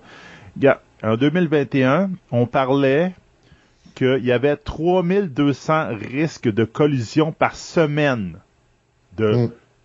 un débris. En ce moment, on catalogue pas mal les débris à peu près à 10 cm, là, OK? Mhm. Jusqu'à des satellites. Ça vous donne une idée du trafic en orbite, là? Puis, euh, de là, à l'intérieur de tout ça, 50%, soit 1600 des risques, étaient dus à SpaceX. Mm. Parce que SpaceX, avec ses, comment je disais tantôt, euh, 1000 euh, 1655 satellites sur les 4500 en orbite. Puis on dirait que pour moi, ils ont parlé avec personne, donc c'est pourquoi ils ont tendance à se cogner avec tout le monde. là. Mm. Euh, puis 50% de ces 1600-là, c'était avec ses propres satellites. Mm. C'est ça. Ça devient, ça c'est ça. C'est à qui l'espace? C'est ça. Qui, qui peut envoyer des choses dans l'espace? Et qui va réguler ça? De dire, ben, toi, tu peux envoyer ça. Non, l'orbite est occupée. Non, t'en envoies trop. Là, euh, puis nous autres, tu sais, dans le fond, les astronomes amateurs, là, euh, ben là, ça devient tannant, là. Parce que quand on regarde le ciel, là, ben, mettons, ceux qui prennent la photo, entre autres, font de l'astrophoto, mais là, il y a plein de traînées de satellites, là, dans les photos. Puis ceux qui font de la radioastronomie, ben là, ils ont toute l'interférence des Ben satellites qui envoient des signaux radio vers la Terre. Fait que quand tu vas avoir des signaux radio de l'espace, ben là, t'es, t'es, t'es pris dans le bruit de, de, de tous nos satellites là, qui sont dans notre voisinage. Fait que, donc, qui décide, qui permet, qui limite ou mais ça, c'est il y a rien là qui est actuellement comme les débris. Qui s'occupe de ça? Fait que là, il y a des initiatives parce que là, ça pose problème à tout le monde.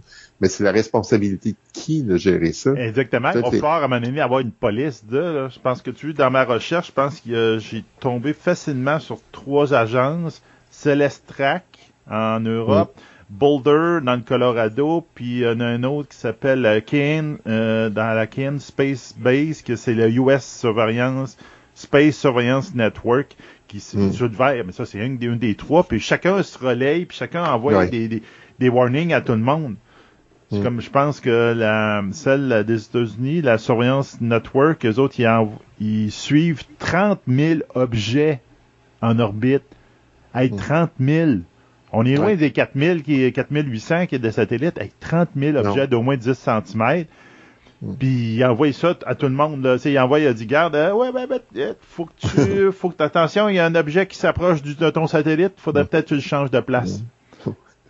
Un, un des points intéressants pour se débarrasser de ça, c'est que ben, des fois, c'est une façon, un- un- la façon régulière de se débarrasser des, des débris spatiaux, c'est si tu peux les amener à, à les désorbiter en les emmenant vers la Terre, puis ils se consument dans l'atmosphère. Mais des fois, il reste des débris que, plus gros qui vont survivre à leur rentrée atmosphérique. Mhm. Et là, où ils essayent de les faire aller, où ils essayent de les diriger, c'est un point qu'ils appellent, dans l'océan Pacifique, là, ils appellent ça le point Nemo. Qu'il y a vraiment euh, le point sur la Terre qui est le plus reculé possible de, de tout point terrestre. Là. Fait que le point le plus isolé là, dans l'océan Pacifique, c'est le fameux point Nemo. C'est là qu'on essaye de diriger, dans le fond, les débris spatiaux qu'on va réussir à désorbiter puis qui vont survivre à leur euh, rentrée atmosphérique. Puis ce qui est bizarre, ben, ce qui est drôle, en tout cas, ce qui est curieux, c'est que c'est à peu près à l'endroit où Lovecraft avait mis la fameuse euh, cité de, je sais pas comment le prononcer, Le là, Cthulhu, Relais, là? Ouais, de, Ouais. ouais, de je pense. Euh, ouais, R apostrophe Ouais. euh, L-Y-H. ouais c'est ça. Fait que euh, c'est c'est à peu près à, à l'endroit où dans ses livres il l'avait mis euh, qu'il avait mis la, la, la cité en question. c'est le cimetière de, de en tout cas, Le si débris Cthulhu est là, on, on lui balance des, des débris spatiaux. On l'enterre en dessous. Oui, tout à fait. Ben, c'est ça, c'est comme, euh, vous pouvez aller voir, le- il y a une série sur Netflix, je me rappelle bien, ça s'appelait euh, Space Sweeper, où justement, il y avait du monde qui était payé pour enlever les cochonneries dans l'espace, là. Oui, À un moment donné, on être obligé de faire ça, là. Oui. Pour, nettoyer tout ça. À un moment donné, ça va être compliqué, juste qu'on, on- je pense qu'on avait parlé, mais dans une autre chronique, juste d'envoyer quelque chose dans l'espace sans qu'il fesse toutes ces affaires-là. Là, Ouais, faut ça tu- pourrait même, euh, un en- trou, là. Oui, ça pourrait même créer un, un- un problème euh, pour les lancements euh, Mhm. à, à venir. Fait que non, c'est ça va être un problème sérieux tout à l'heure. Tu sais, au nombre de lancements euh, qu'on a, ben euh, puis de- ça devient de plus en plus accessible. Tu sais, fait que euh, puis des, les désorbités nettoyer, ça c'est pas aussi évident. là. On n'est pas avancé là-dedans. Ben non, c'est ça, là. Puis là, en plus, c'est faut que- désorbiter, faut que le, le satellite soit encore en marche, ou en tout cas qu'il soit encore Ouais. fonctionnel un peu pour dire, bon, ok, là, t'as fini ta vie, go. Il dit, va t'écraser, mais là, il quand il s'est fait frapper par un autre débris, puis il pète en petits morceaux, ben c'est trop, Mm. c'est trop tard, il peut plus rien faire, là, ça avec. Tout à fait. Donc, je pense qu'on a fait un bon tour pour notre euh, première chronique officielle de, sur les satellites. Mhm. Donc, la prochaine, on va parler d'autres sujets sur la conquête spatiale, le phénomène. Mais là, il fallait commencer quelque part. On ne commence pas les satellites parce que c'est le début avec Sputnik. Oui. Puis là, on a dit, bon, on va couvrir tous les satellites, puis comment ça fonctionne, etc. Donc, je pense qu'on a fait un bon tour de table. Donc, on verra bien la prochaine de quoi qu'on va parler. Donc, un gros merci, François. Et on, on va se reprendre là-dessus sur un autre, une prochaine fois. C'est parfait. Parfait. Bye. Bye.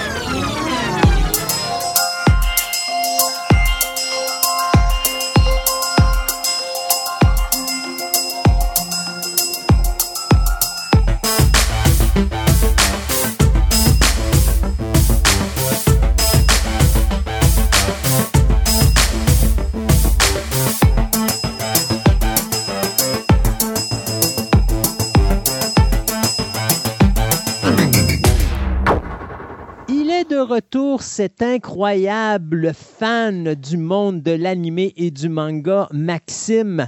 Euh, euh, ça fait un petit bout donc, qu'on n'a pas entendu parler. On s'ennuyait de sa présence. Eh bien, il est de retour à l'émission. Bonjour, Maxime. Salut, je dirais même pour vous jouer un mauvais tour, pour faire référence à Pokémon et à la Team Rocket, mais ne mettons pas la charrue avant les bœufs. Alors, Maxime, aujourd'hui, on parle d'un euh, manga qui s'intitule Space Brothers.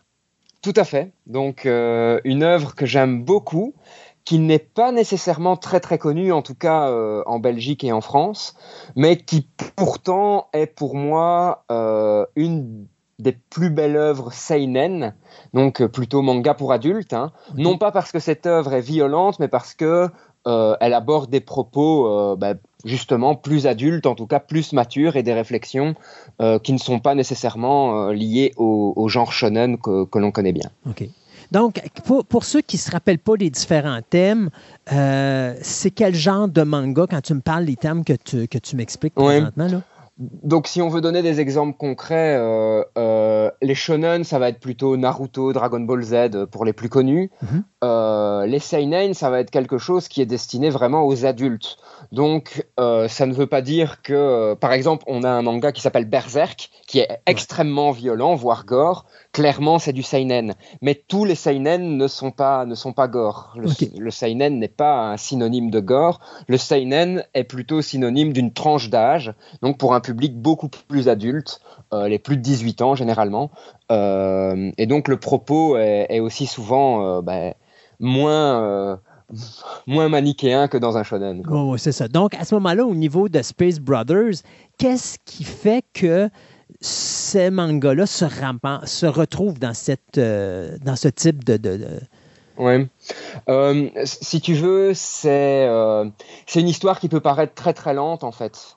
Euh, puisque le, le- le pitch de base, avant de le détailler plus euh, par la suite, c'est l'histoire de deux frères, un qui euh, dans sa dans sa vie a fortement bien réussi, il est il est il est à la à l'agence spatiale internationale, donc la NASA. Euh, il est plutôt à l'agence spatiale américaine, donc la NASA, et l'autre qui vend des voitures, qui est ingénieur. Et euh, le petit frère, donc l'ingénieur, regrette de n'avoir pas suivi son frère en fait son grand frère euh, dans, dans l'aventure spatiale. Et alors qu'il est âgé d'une trentaine d'années, il, il envoie tout bouler, vraiment. Il, il- dit au revoir à sa vie et il décide de se relancer dans l'aventure spatiale, en fait. OK. Et donc, on va voir qu'on va avoir des réflexions ben, euh, sur euh, la définition de c'est quoi avoir un rêve, de pourquoi parfois dans sa vie on ne le poursuit pas, et pourquoi d'autres les poursuivent. Qu'est-ce qui fait que dans sa vie on peut renoncer à son rêve, euh, devenir un, en tout cas au Japon, ce qu'on appelle un salaryman, hein, donc un métro boulot dodo, on pourrait, on pourrait dire ça, alors que d'autres ne renoncent jamais à leurs rêves et parfois les atteignent. OK. Donc, en réalité, c'est juste la trame de fond qui est beaucoup plus adulte parce que là, on parle Oui. de relations entre deux frères et surtout le niveau probablement euh, de leur vie qui doit. C'est ça, et c'est ça, c'est le niveau de réflexion qui va être, qui va être beaucoup plus poussé. Dans, dans un shonen, on est plus dans l'archétype du héros euh, qui va se sacrifier mais quand même survivre euh, parce qu'il est gentil. ça, c'est, ça, c'est, ça, c'est typique du shonen. Euh, dans le seinen, on va être beaucoup plus nuancé, ouais. Est-ce que c'est quelque. Parce que ça, j'ai remarqué dans les dernières années que le manga et l'animé japonais semblent prendre une certaine tournure qui est beaucoup moins fantastique, beaucoup plus réaliste.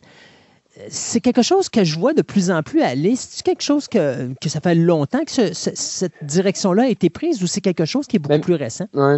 En fait, euh, de mon point de vue, ce qui se passe, c'est que comme on a beaucoup plus de mangas qui nous arrivent jusqu'à nos contrées, hein, que ce soit au Québec ou que ce soit euh, en Europe, en fait, on voit toute la diversité des mangas, mais fondamentalement, les mangas euh, ont toujours eu cette diversité, pratiquement depuis leur existence. Et donc, il y a toujours eu des œuvres de fiction, mais il y a toujours eu aussi des œuvres qui s'ancraient énormément dans, la réalité des gens. Par exemple, il y a tout un pan du manga qu'on connaît beaucoup moins, mais euh, le pan historique, où des mangakas racontent la légende des trois royaumes, donc qui est plutôt chinoise, les différentes époques du Japon avec les samouraïs, etc. Et donc, euh, le, manga a, vraiment euh, cette, euh, cette caractéristique qu'il est multiple. mais c'est vrai que les éditeurs étrangers sont, ont plutôt attaqué leur public avec des œuvres de fiction. Et maintenant, on commence à avoir toute, toute une série d'autres œuvres qui arrivent, qui arrivent jusque chez nous. Que je dirais pratiquement beaucoup moins fantaisistes, mais beaucoup plus humaines. Tout à fait. On parle d'un manga, dis-moi si je me trompe, qui, ben, qui, a commencé vers la fin des années 2000? Euh, donc, ouais, c'est ça. Euh, le, premier chapitre est sorti le 6 décembre 2007. OK. Euh, et il est toujours en cours. Donc, il y a 42 tomes au Japon, 41 qui sont déjà publiés en France. Hein. donc, on, on, voit la France a rattrapé le, comment, pratiquement la, publication euh, japonaise. C'est très mhm. comique parce que la France publie plus vite maintenant, mhm. puisqu'elle sait que ça fonctionne. Euh, quand j'ai fait un podcast, euh, dans, dans, mon podcast à moi, sur, le, sur Space Brothers, il y avait un écart de 8 tomes entre la publication japonaise et la publication française. Et mon podcast est sorti il y a deux ans, et donc en deux ans, ils ont compensé en fait les, les, 8 tomes de, de différence. Donc on le voit, euh, bah, s'ils le font, c'est que ça fonctionne bien aussi. Oui, puis de toute façon, soyons honnêtes, c'est moins long de traduire un texte que de faire les dessins. Alors, c'est normal que ça rattrape plus rapidement, puis qu'ils sont capables d'en sortir beaucoup plus vite que euh, la production euh, originale japonaise. Oui. Donc, on est sur une série qui est quand même assez longue. 2007-2023, hein. c'est ça commence à être euh, dans les grosses séries. Hein. Mhm. Euh, on est autour de 400 tomes, euh, de 400 tomes, pardon, de 400 chapitres. donc ça commence à, il, commence à jouer dans la cour des, des, grands, ce qu'on va appeler les mangas fleuves. C'est-à-dire les mangas qui ont énormément et énormément de chapitres. L'archétype des mangas fleuves, c'est Hajime no Hippo, où on dépasse les 1000 chapitres, et One Piece aussi, où on dépasse les 1000 chapitres. Euh, puis Pokémon peut rentrer là-dedans aussi. Oui, Pokémon peut rentrer complètement aussi là-dedans, euh, même si c'est euh, les histoires sont un peu moins comment moins liées. Ce que quand Pokémon a des cassures dans le sens où c'est Pokémon bleu et, rouge, puis c'est Pokémon noir et blanc, puis c'est Pokémon comment X et Y et entre les deux, euh, on ne sait pas trop ce qui s'est passé, etc. Donc, euh, mais Pokémon peut, peut, rentrer euh, dans cette catégorie de manga fleuve aussi, tout à fait, ouais. Donc, qu'est-ce qui fait en sorte que Space Brothers a été aussi intéressant puis que ça l'a toffé pendant tant d'années? Oui. Alors, déjà, il faut juste parler 30 secondes de l'auteur parce que mhm. je pense que c'est important. le gars, donc, c'est Shuya Koyama, ne à la base, il se destinait pas nécessairement au monde du manga. Euh, la preuve, c'est qu'en fait, euh, à 26 ans, il est dans une boîte de design. Il est salarié, hein, donc vraiment un salariman, métro boulot dodo. Et en fait, euh, à ce moment-là, il se dit, bah, je vais tenter un, concours de manga. J'aime bien dessiner, voilà. Et il, tente le concours qui s'appelle le Manga Open d'un magazine lié aux éditions Kondansha, euh, donc il y a plein d'éditions hein, de manga au, Japon. Euh, il y a Shushaya qu'on connaît assez bien parce que c'est le Weekly Shonen Jump entre autres, mais il y en a plein d'autres. Et euh, il remporte le prix. six mois plus tard, il refait un autre concours sur les, skieurs qui font des sauts, le plus long saut possible, hein, comme on le voit aux Jeux Olympiques. Et il remporte encore un premier prix. Et donc là, il devient assistant pour des mangakas euh, qui sont publiés. Et pendant qu'il fait son, qu'il est assistant, il commence à travailler sur son propre manga, donc euh, Space Brothers, et il le publie en 2007. Alors le manga est tellement bien euh, coté et apprécié au Japon qu'en 2016, on va mettre son œuvre donc quelques, quelques-uns de ces tomes dans l'espace carrément. Donc il y a un satellite météorologique qui va être lancé dans l'espace et dans la fusée, on met en fait quelques tomes de, son manga. Et c'est sur base d'une initiative de la Young Astronaut Club Japan, donc pour, justement essayer de, de valoriser tous les métiers euh, au, spatial. C'est tout, un, c'est tout un honneur. Oui, tout à fait. Donc il, était, il était très très content de, de ça parce que ben, euh, ça, connecte vraiment euh, son œuvre et la réalité en fait lorsque, fait, mais lorsque c'est arrivé en 2016, cette action-là de mettre ça dans, un satellite, euh, il y avait combien de tomes de fait jusqu'à ce moment-là? Combien de volumes? Le 22 avril 2016, le 28e tome sortait au Japon. Et donc, euh, oui, il y, a, un peu moins d'une trentaine de tomes quand, quand on envoie euh, son œuvre dans l'espace. Parce que c'est quand même, il faut qu'il faut qu'ils produisent. On parle d'environ deux à trois tomes par année si on suit la logique. Là. Tout à fait, tout à fait. Mais de toute façon, au, enfin, sauf règle exceptionnelle, le gars produit euh, un chapitre par semaine. Donc ça, c'est en moyenne, c'est le, standard pour les mangas, hein. mhm. puisque on a, ils ont un rythme un peu différent d'une autre où les magazines de manga, euh, donc des, différents éditeurs, euh, sortent un peu toutes les semaines. Et donc les auteurs doivent fournir leur chapitre pour, euh, pour, ces, pour, ces, pour, ces, pour ces livres.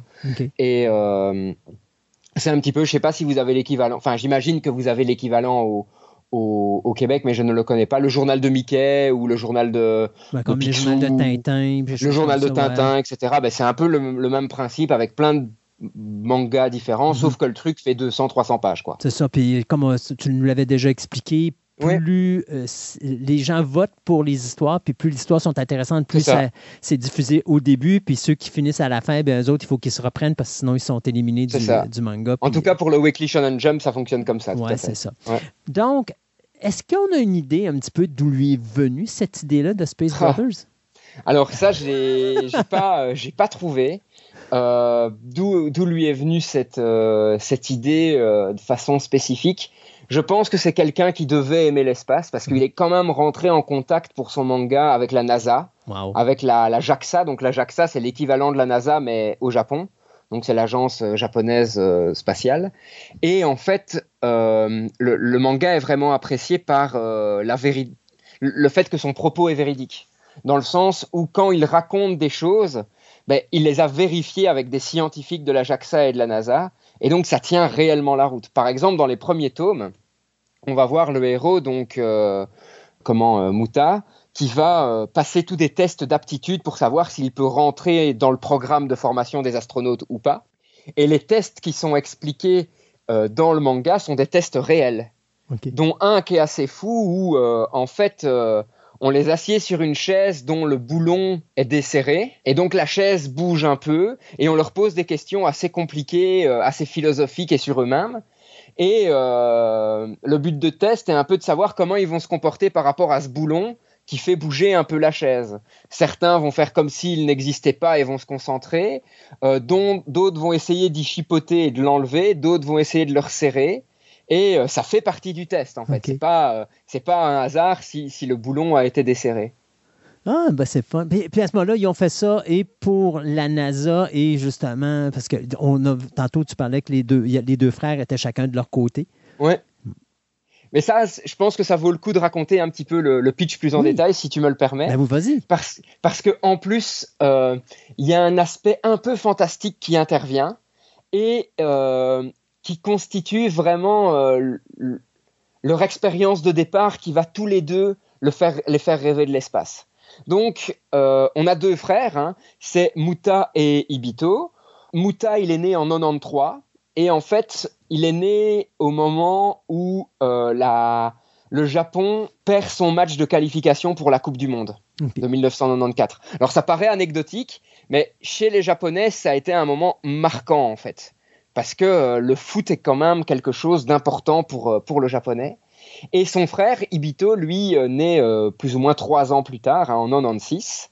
Euh, et lui, par contre, en fait, il naît le jour où euh, Hideo Nomo, donc un véritable joueur de baseball japonais, hein, ça s'est réellement passé, a fait un match parfait en Ligue majeure aux États-Unis. Et donc, on a vraiment deux frères qui, de par leur jour de naissance, naissent avec a priori des prédispositions complètement différentes en fait. Puis on comprend Euh, que l'auteur est un amateur de sport au Japon. Ouais, tout à fait. En fait, pour te dire à quel point c'est un amateur de sport, donc euh, il a joué euh, au baseball et au football quand il était euh, à l'école. hein.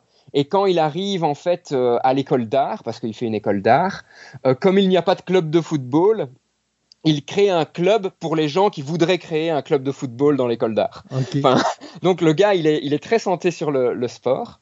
Et tu vas le voir, le troisième événement important, c'est le 9 juillet 2006, exactement au, au moment où Zinedine Zidane, donc le joueur français, donne un coup de boule euh, durant la Coupe du Monde à, à un de ses adversaires. Eux, ils sont en train un petit peu de regarder le ciel, et tout d'un coup, ils voient un objet dans le ciel, ce qui semble être un ovni. Et euh, tous les deux se disent à ce moment-là, on se fait une promesse, on va devenir astronaute pour savoir si ce qu'on a vu c'est vraiment un ovni ou si c'est pas le cas. On va aller voir nous-mêmes en fait.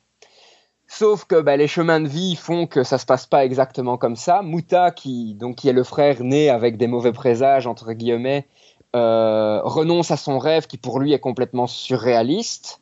Euh, il travaille dans une boîte de design de voitures, hein, donc il est ingénieur mais il dessine des voitures.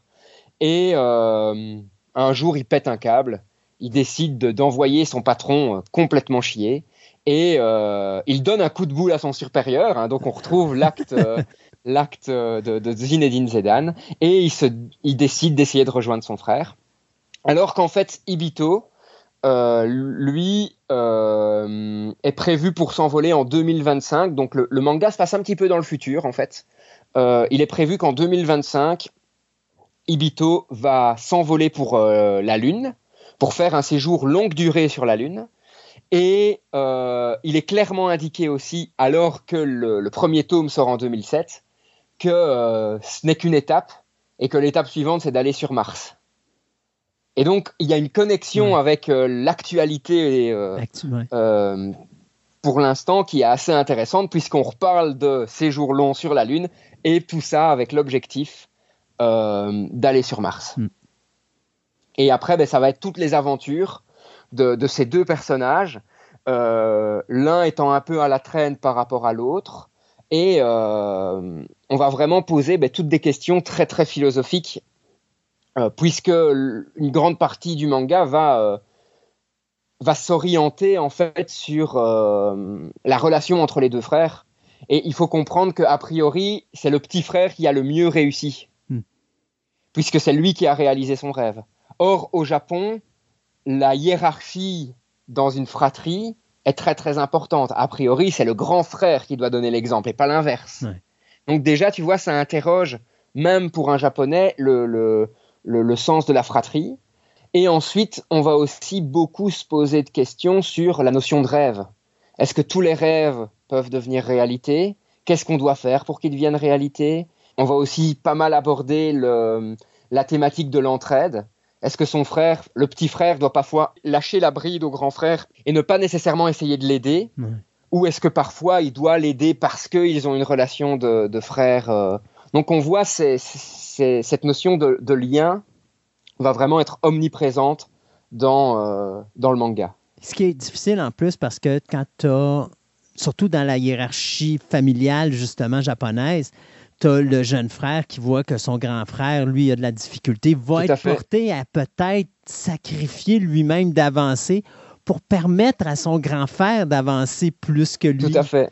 Tout, tout en sachant que s'il fait ça, il sacrifie aussi une partie de son rêve. Donc est-ce Ouais. qu'il est prêt à le faire? Exactement. Et donc, On a vraiment cette, euh, tous ces questionnements qui sont euh, transversaux au, au manga. En fait, euh, c'est super intéressant. C'est, euh, il faut vraiment prendre Space Brothers comme une histoire d'homme, avec un grand H, Mhm. euh, avec l'espace comme décor. Et tu aurais pu remplacer l'espace par n'importe quoi, ça aurait aussi bien fonctionné, parce que en fait, l'histoire, elle est hyper vraie, elle est hyper touchante. Euh, et on arrive à s'identifier, mais extrêmement vite, à ce qui se passe entre les deux personnes. Parce que euh, on a tous parfois renoncé à un rêve pour quelqu'un d'autre, ou en tout cas, on a tous parfois essayé de ralentir pour, pour quelqu'un d'autre. Peut-être qu'on l'a fait au bon moment, peut-être qu'on l'a pas fait au bon moment. Euh, on a tous eu des rêves, peut-être que certains sont réalisés, peut-être que d'autres non. Et donc, on a vraiment euh, un lien très très rapide avec les personnages. Et pas mal de critiques sur Internet euh, disent que Space Brothers, c'est le Vinland Saga de l'espace. Alors, peut-être que vous ne connaissez pas encore Vinland Saga. A priori, on fera un podcast, euh, un épisode hein, dessus. Euh, mais c'est vraiment un compliment parce que Vinland Saga, c'est une œuvre, mais qui est incroyable, incroyable. On a eu, en plus du manga, je crois, une série d'animation qui a été faite sur Space. Brothers. Oui. Euh, T'es-tu capable Et de... un film live aussi. Oui, c'est ça. Es-tu capable de nous en parler un petit peu de la- de la- de l'animé? Alors, euh, l'anime Space Brothers, déjà, il faut comprendre qu'il ne couvre pas tout le, man- tout le manga, comme euh, la série est finie, donc euh, a priori, elle ne, elle ne reprendra pas, euh, mais par contre, le manga continue. Mhm. Donc, la série va plutôt s'attaquer au début de l'œuvre. Euh, je ne sais plus exactement jusqu'à jusqu'à quel événement euh, va, euh, va la série. En tout cas, elle, com- elle, est, elle est composée de 99 épisodes et elle sort en 2012. Donc cinq ans après le, le début de, de, de l'œuvre et euh, elle s'arrête en mars 2014.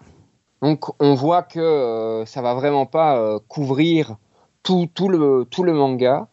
Euh, maintenant, je, je- je n'ai pas regardé euh, le, je n'ai pas regardé le L'animé. En fait, j'ai un problème avec les animés qui ne se finissent pas.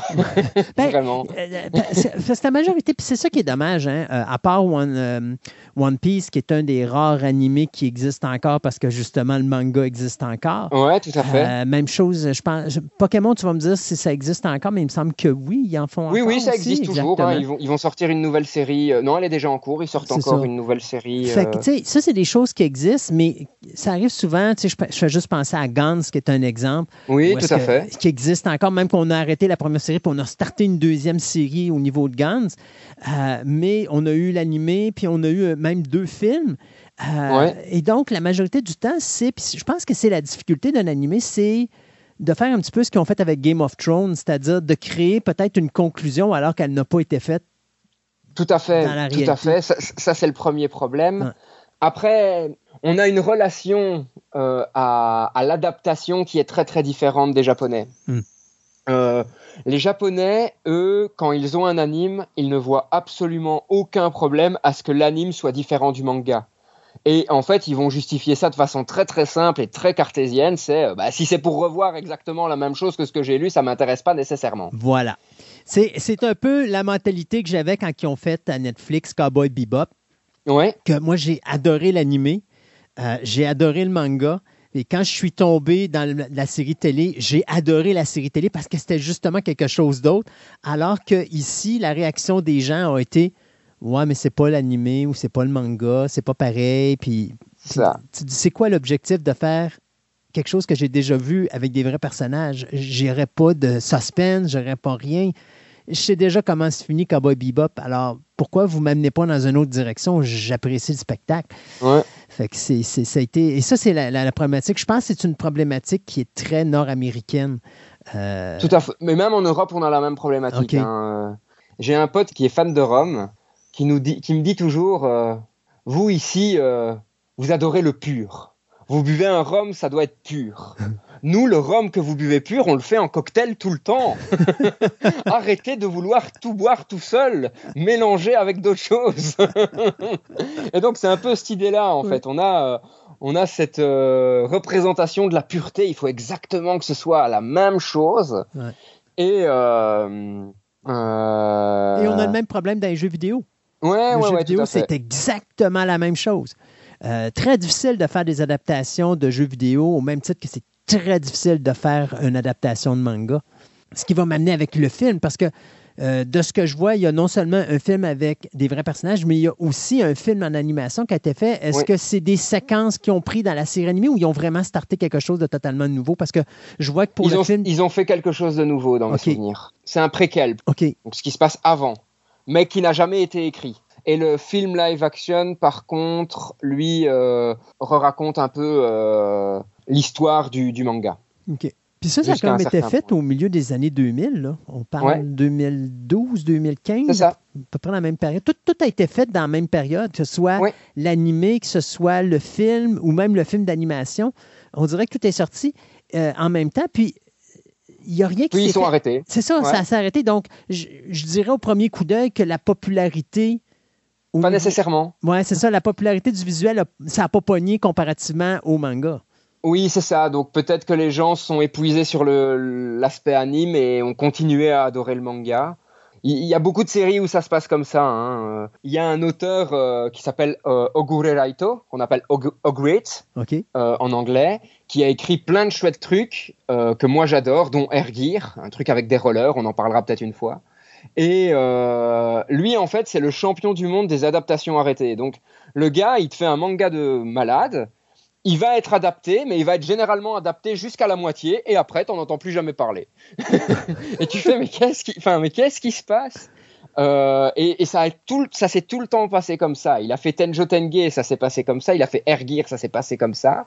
Euh, donc voilà, les, les Japonais n'hésitent pas à, arrêter des adaptations d'animes, et c'est pas pour ça que l'œuvre va s'arrêter en fait. Non, exactement. C'est- des produits, euh, c'est des produits dérivés. On peut aussi citer Hajime no Hippo. Hajime no Hippo, il y a une réserve de pratiquement 1400 chapitres, Euh, donc euh, c'est pas un problème qu'il n'y a pas de contenu, mais euh, ils, ils ont eu des adaptations. Il y a eu deux ou trois saisons en, en anime.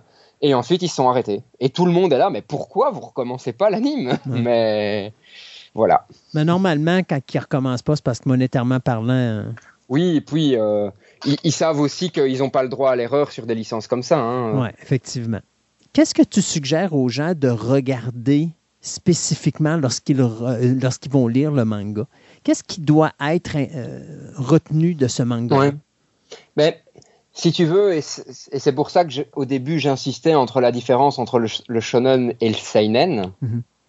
Premièrement, c'est que dans le shonen, tu as l'impression que tous les rêves peuvent tout le temps se réaliser. Tout le temps. C'est-à-dire, Ici, dans Space Brother, tu vas voir que c'est pas ça la vraie vie. Ouais. Et je pense que c'est vraiment un, un des propos euh, centraux du, du, du manga, c'est tout le monde peut pas réaliser ses, ses rêves, ou en tout cas pas sans concession. Hmm. Et ça, c'est vraiment, euh, comment, vraiment important. Je pense qu'ensuite, un autre élément qui, qui- auquel il faut être attentif, c'est tous les rapports humains qui existent euh, entre les personnages. Parce que euh, on va avoir affaire à des personnages qui vont passer leur vie ensemble pour s'entraîner, mais qui restent quand même concurrents les uns par rapport aux autres. C'est-à-dire que dans la fusée, tu vas mettre quoi 3 quatre personnes, et ils sont peut-être 12 à s'entraîner. Donc, Ouais. il, il y a une relation assez particulière euh, qui sont là. Moi, ce que j'ai beaucoup aimé aussi, et je t'en parlais avant, hein, c'est que euh, ben, pour euh, raconter son manga, il, a quand même été chercher plein d'infos du côté des agences spatiales.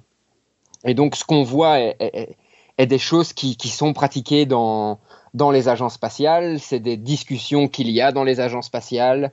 C'est-à-dire que, typiquement, par exemple, ben, des, des astronautes peuvent devenir ce qu'on appelle les Capcom, donc les, les liens de communication entre la base au sol et les astronautes qui sont dans l'espace, tu vois.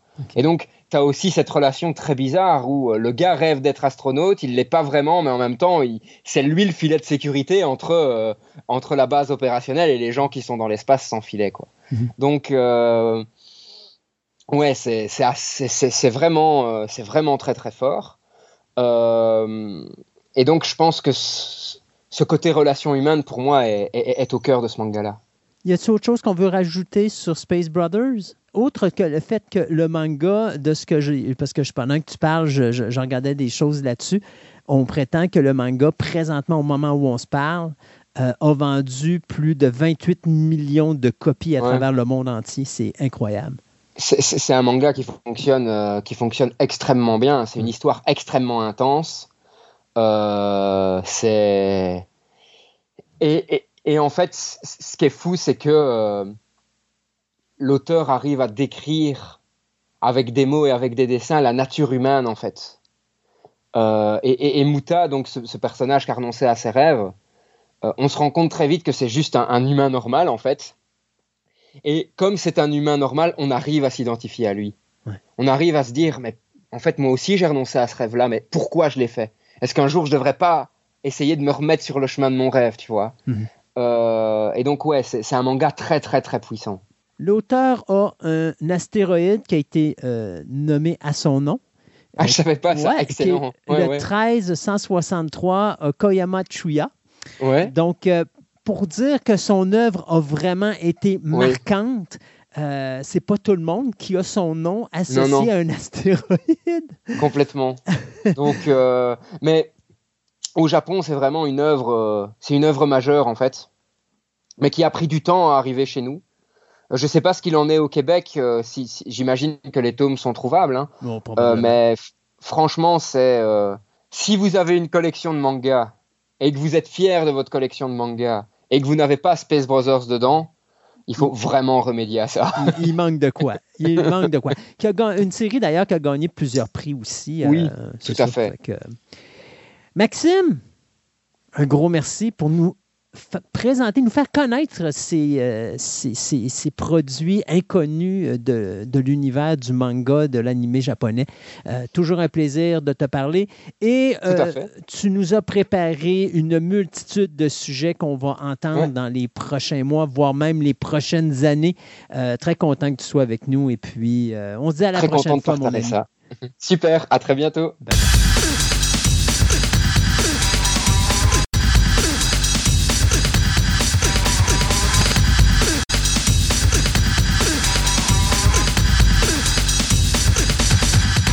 Ce segment de la table ronde vous est présenté par Vidéo Centre-Ville, le plus grand club vidéo répertoire de la ville de Québec.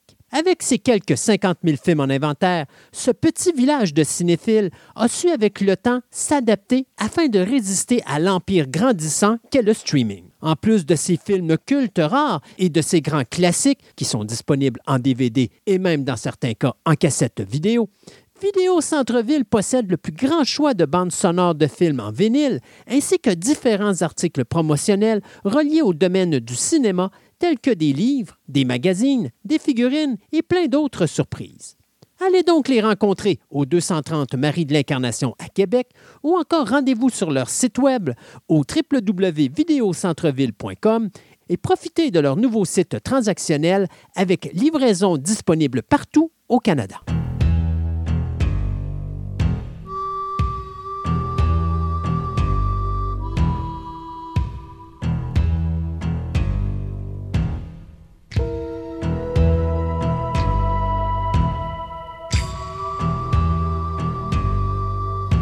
Pour les renouvellements et les cancellations, eh bien, Max, qui est anciennement HBO Max, vient de canceller la série The Other Two après trois saisons pour des soi-disant problèmes de comportement sur le plateau de tournage des deux acteurs vedettes.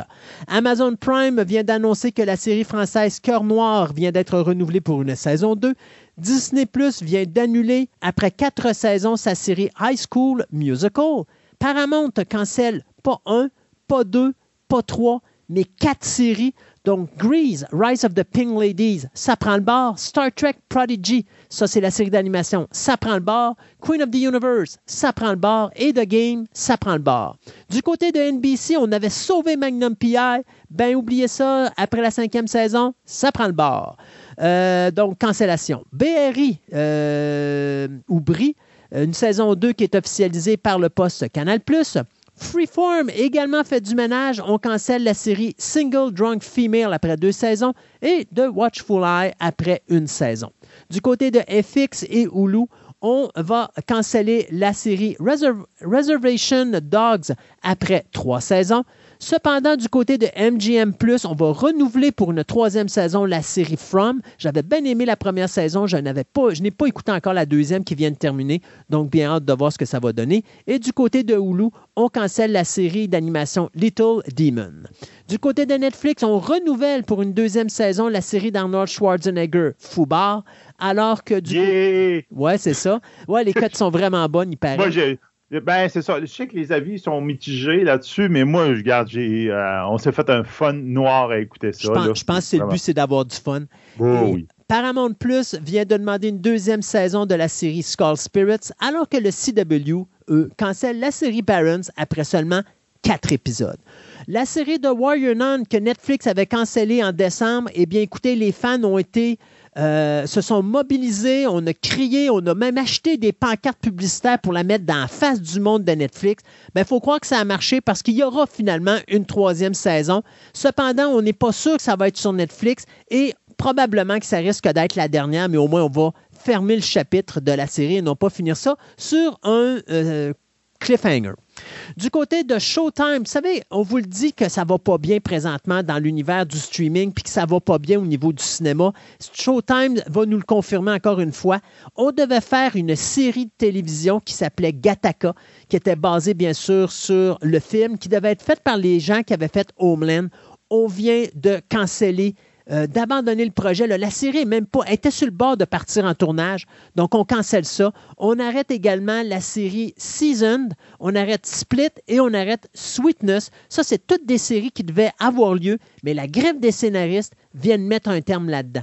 Du côté de Sony Pictures, ben, nous autres, on dit qu'eux qui devaient produire Gattaca et Sweetness ont annoncé qu'ils allaient essayer de vendre la série ailleurs, mais bien sûr, euh, ça va dépendre de ce qui va se passer avec la grève des scénaristes.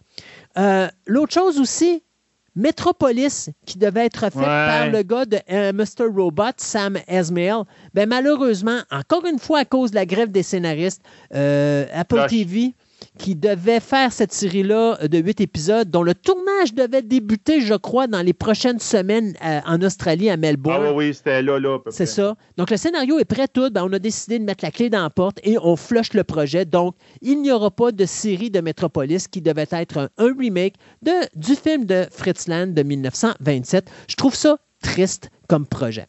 Euh, Ryan Murphy, je vous en parle encore depuis le début de l'émission. Ben, Ryan Murphy, c'est un scénariste qui a signé pendant plusieurs années. En réalité, il travaille pour Netflix depuis 2018. Ben, Ryan Murphy vient de fermer la porte et il sac son de Netflix et il s'en va chez Disney. J'ai une question pour toi, Sébastien. Eh si on est en grève des scénaristes, est-ce qu'un scénariste a le droit de faire des contrats avec une autre compagnie? Euh, euh J'ai tendance à dire que non. Hein? Ben alors, M. Murphy, tu vois, c'est le genre de gars qui, lui, s'en fout les grèves parce que lui, c'est un gars qui sait comment ça marche l'affaire. Il sait qu'ici, il donne du bon, du bon travail, qu'on va lui donner un bon salaire. Alors, il vient de signer avec Disney, là, là, pendant la grève des scénaristes. C'est incroyable. Le gars qui est même responsable du prequel Ratchet, je ne sais pas si vous vous rappelez, il a fait une mini-série sur la, fameuse infirmière qu'on voit plus tard dans Vol au-dessus de nid de coucou avec Jack Nicholson. C'était lui qui était derrière ça. Alors, il s'en va avec Disney il va retravailler avec euh, les studios 20th Century et la chaîne FX. Donc, euh, euh, regarde, pour prouver que la grève des scénaristes n'est pas nécessairement nécessaire quand tu as un gars qui a un bon agent et qui sait comment ça marche, voilà ce que tu fais. Tu vas faire, tu prends tu prends ta destinée entre tes propres mains. Euh, c'est confirmé, Linda Hamilton va se joindre à la distribution de la dernière saison de Stranger Things. Bien mm-hmm. sûr, l'actrice qu'on a vue dans Terminator, on ne sait pas encore c'est quoi le rôle qu'elle va avoir, mais euh, ce qu'on sait, c'est que dès qu'on va pouvoir, entre guillemets, commencer l'écriture de la saison 5, son personnage va en faire partie.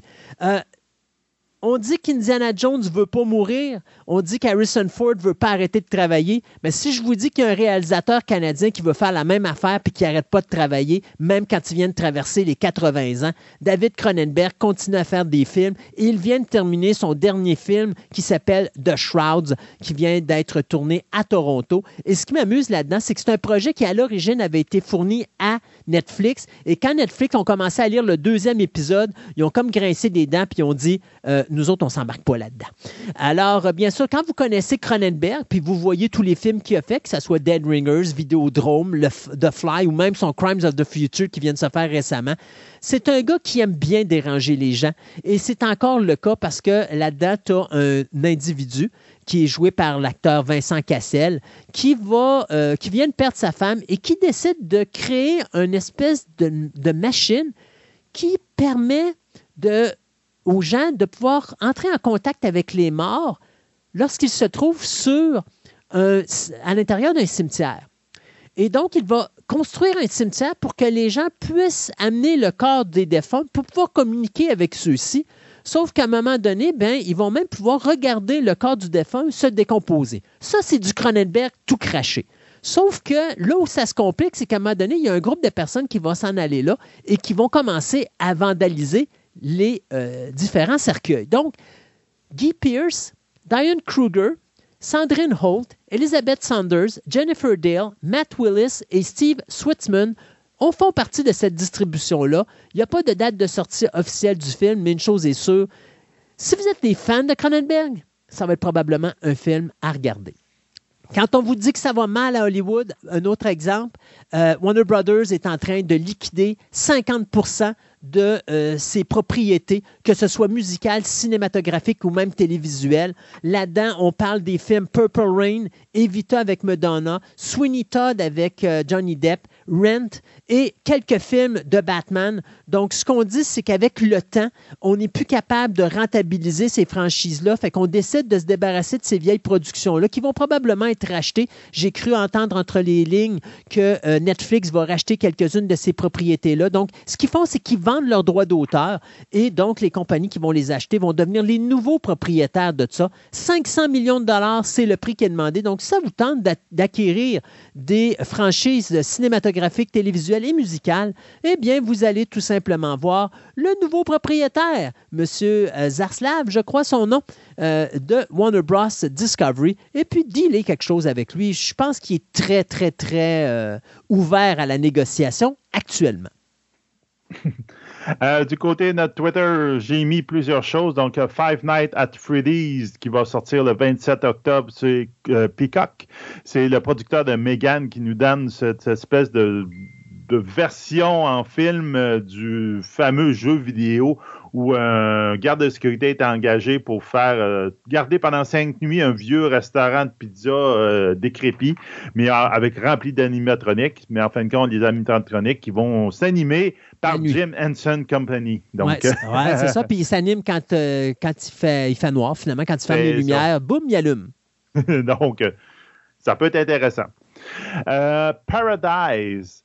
Dans un avenir pas si lointain, une technologie permet de transférer la jeunesse d'une personne à une autre. Moi, je, trouve que ça ressemble un peu à Time Out. Je ne sais pas si tu avais vu le film. c'est juste que là, ça se fait par une opération que ça va même. Et donc, la jeunesse devient une commodité que les, les banques peuvent saisir quand tu as une dette de phénomène pour la donner à des plus riches. Hmm.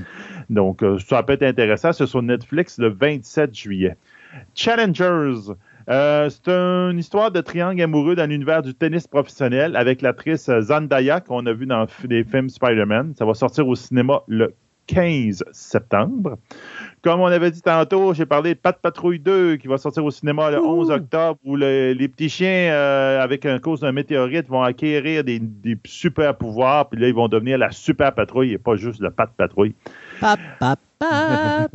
Donc, Futurama, Yulu, 24 juillet on a finalement un trailer un peu plus euh, étoffé, mettons qu'un juste un teaser, où on voit qu'ils vont se moquer de Dune, ils vont se moquer de Westworld, ils vont se moquer de plein de choses qu'on a vues dernièrement, et entre autres la pandémie.